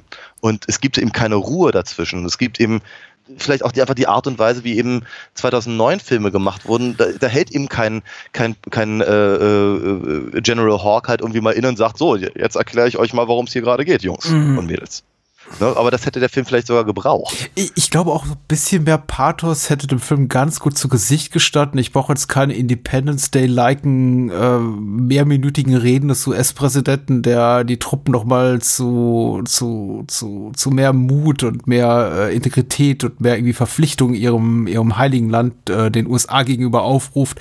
Der Film ist ja schon sehr, sehr, also sehr, sehr stark durchglobalisierte Produktion, habe ich das Gefühl. Also über, Ja. überhaupt nicht auch so auf diesen Hurra-Patriotismus äh, äh, rekurrieren, wie es zum Beispiel noch der stählerne Adler tut, sondern im Grunde in einem Universum angesiedelt, das zwar die USA sind, und das werden ja auch mehrmals Lokalitäten genannt, auch in den USA, aber auch viele andere, aber auch viel, viele andere Orte.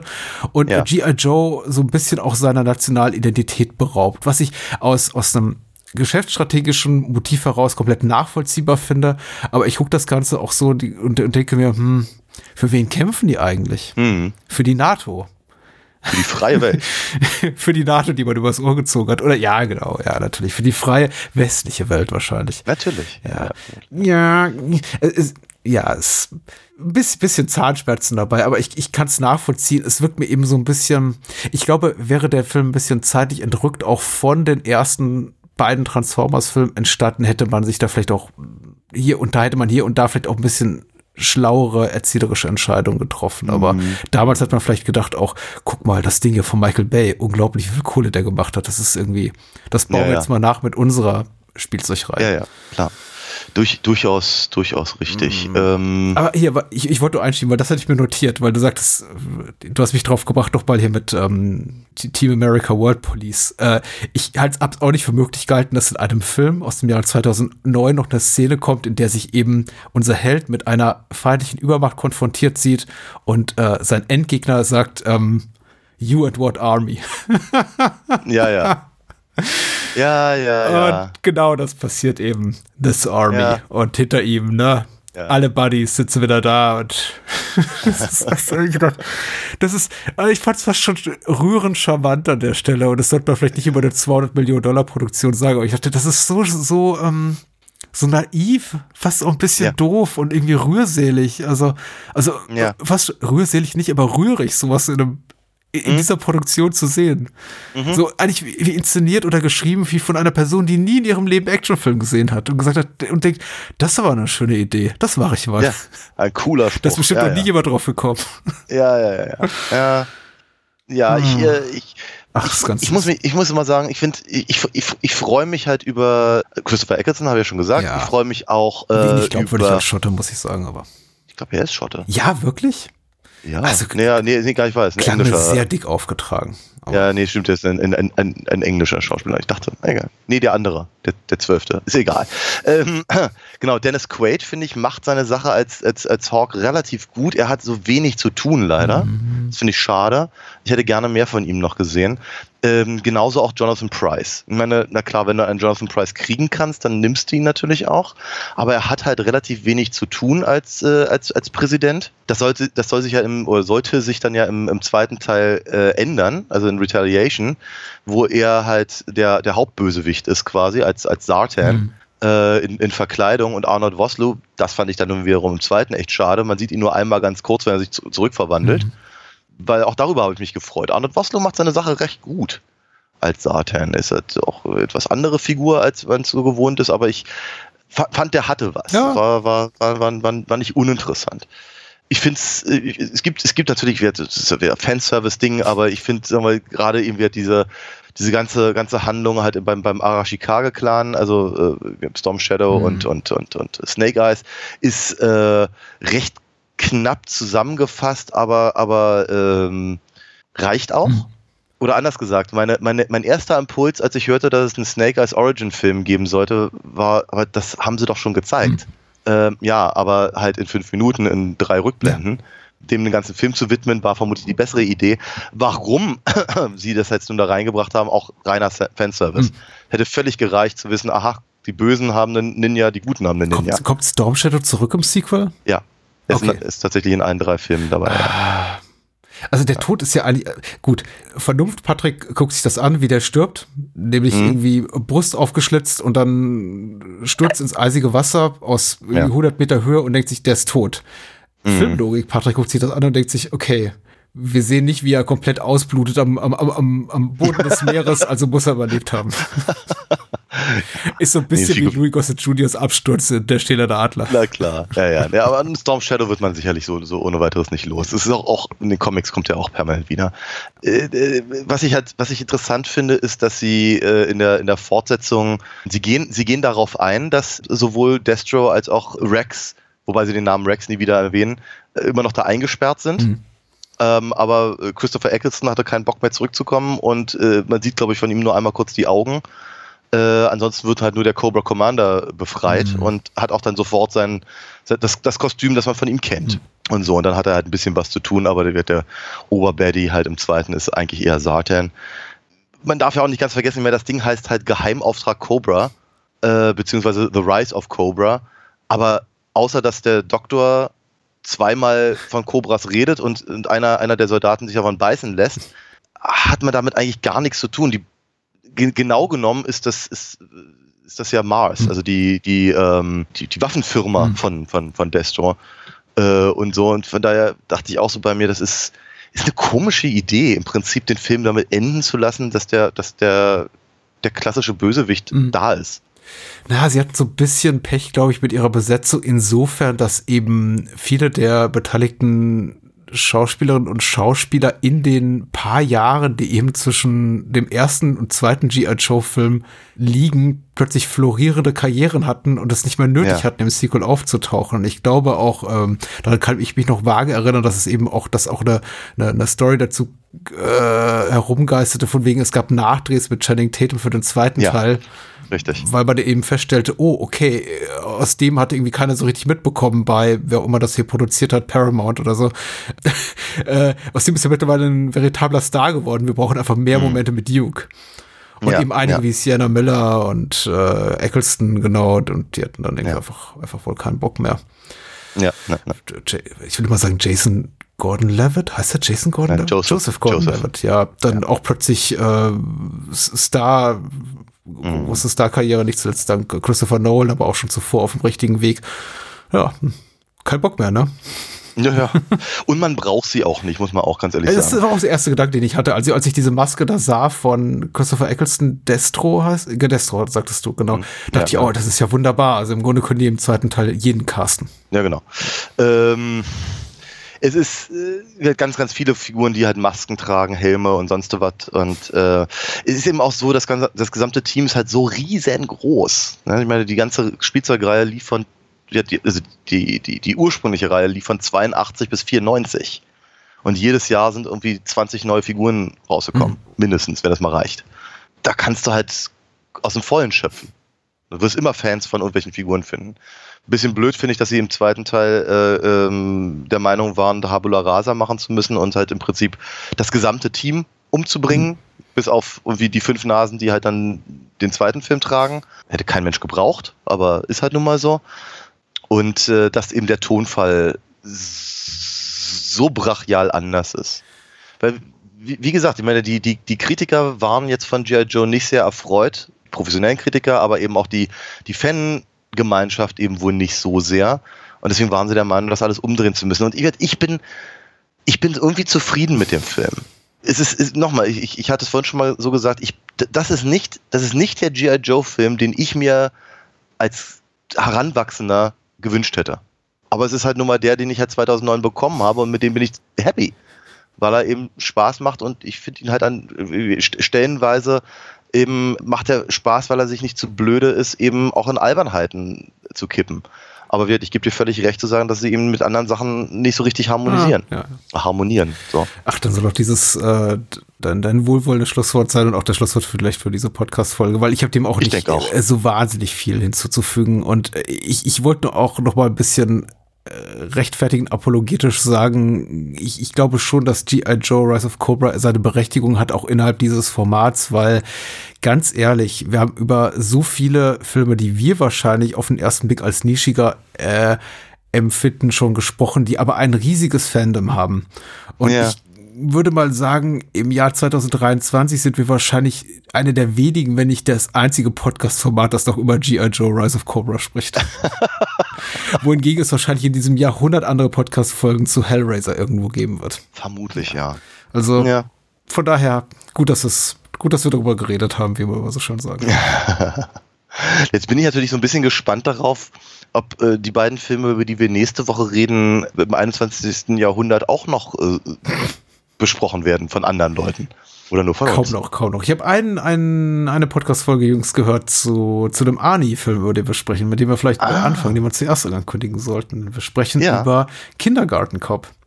Ja, Ist der von Ivan Reitman? der ist von Ivan Reitman, ja, genau. Die, die Phase, der Schwarzenegger versuchte lustig zu sein. Und der war auch lustig. Ja. Ich habe warme Erinnerungen an diesen Film und ich freue mich echt wirklich wie ein Schnitzel drauf, diese Erinnerungen wieder aufzufrischen. Also ich habe richtig, richtig Bock auf Kindergarten Cop. Okay, cool. Das ist schön. Und worüber reden wir noch, Daniel?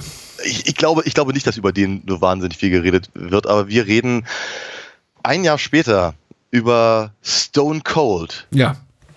Mit Brian Bosworth. Bosworth. Worth, Ja, genau. Das wird, das ja, wird ich hart ich habe ich hab Woche. mir, nur- ich hab mir nur Lance Henriksen gesagt, Entschuldigung. Das wird hart nächste Woche. Nämlich, äh, wir reden über einen Film mit Brian Bosworth und William Forsyth? Scythe. Und Arabella Holzbock sehe ich hier gerade. Nein, nein. Äh, wird auf jeden Fall großer Spaß und ähm, Genau. seid dabei, wenn es heißt, äh, was weiß ich. No. Now you know. Knowing is half the battle. Adios. Bye bye.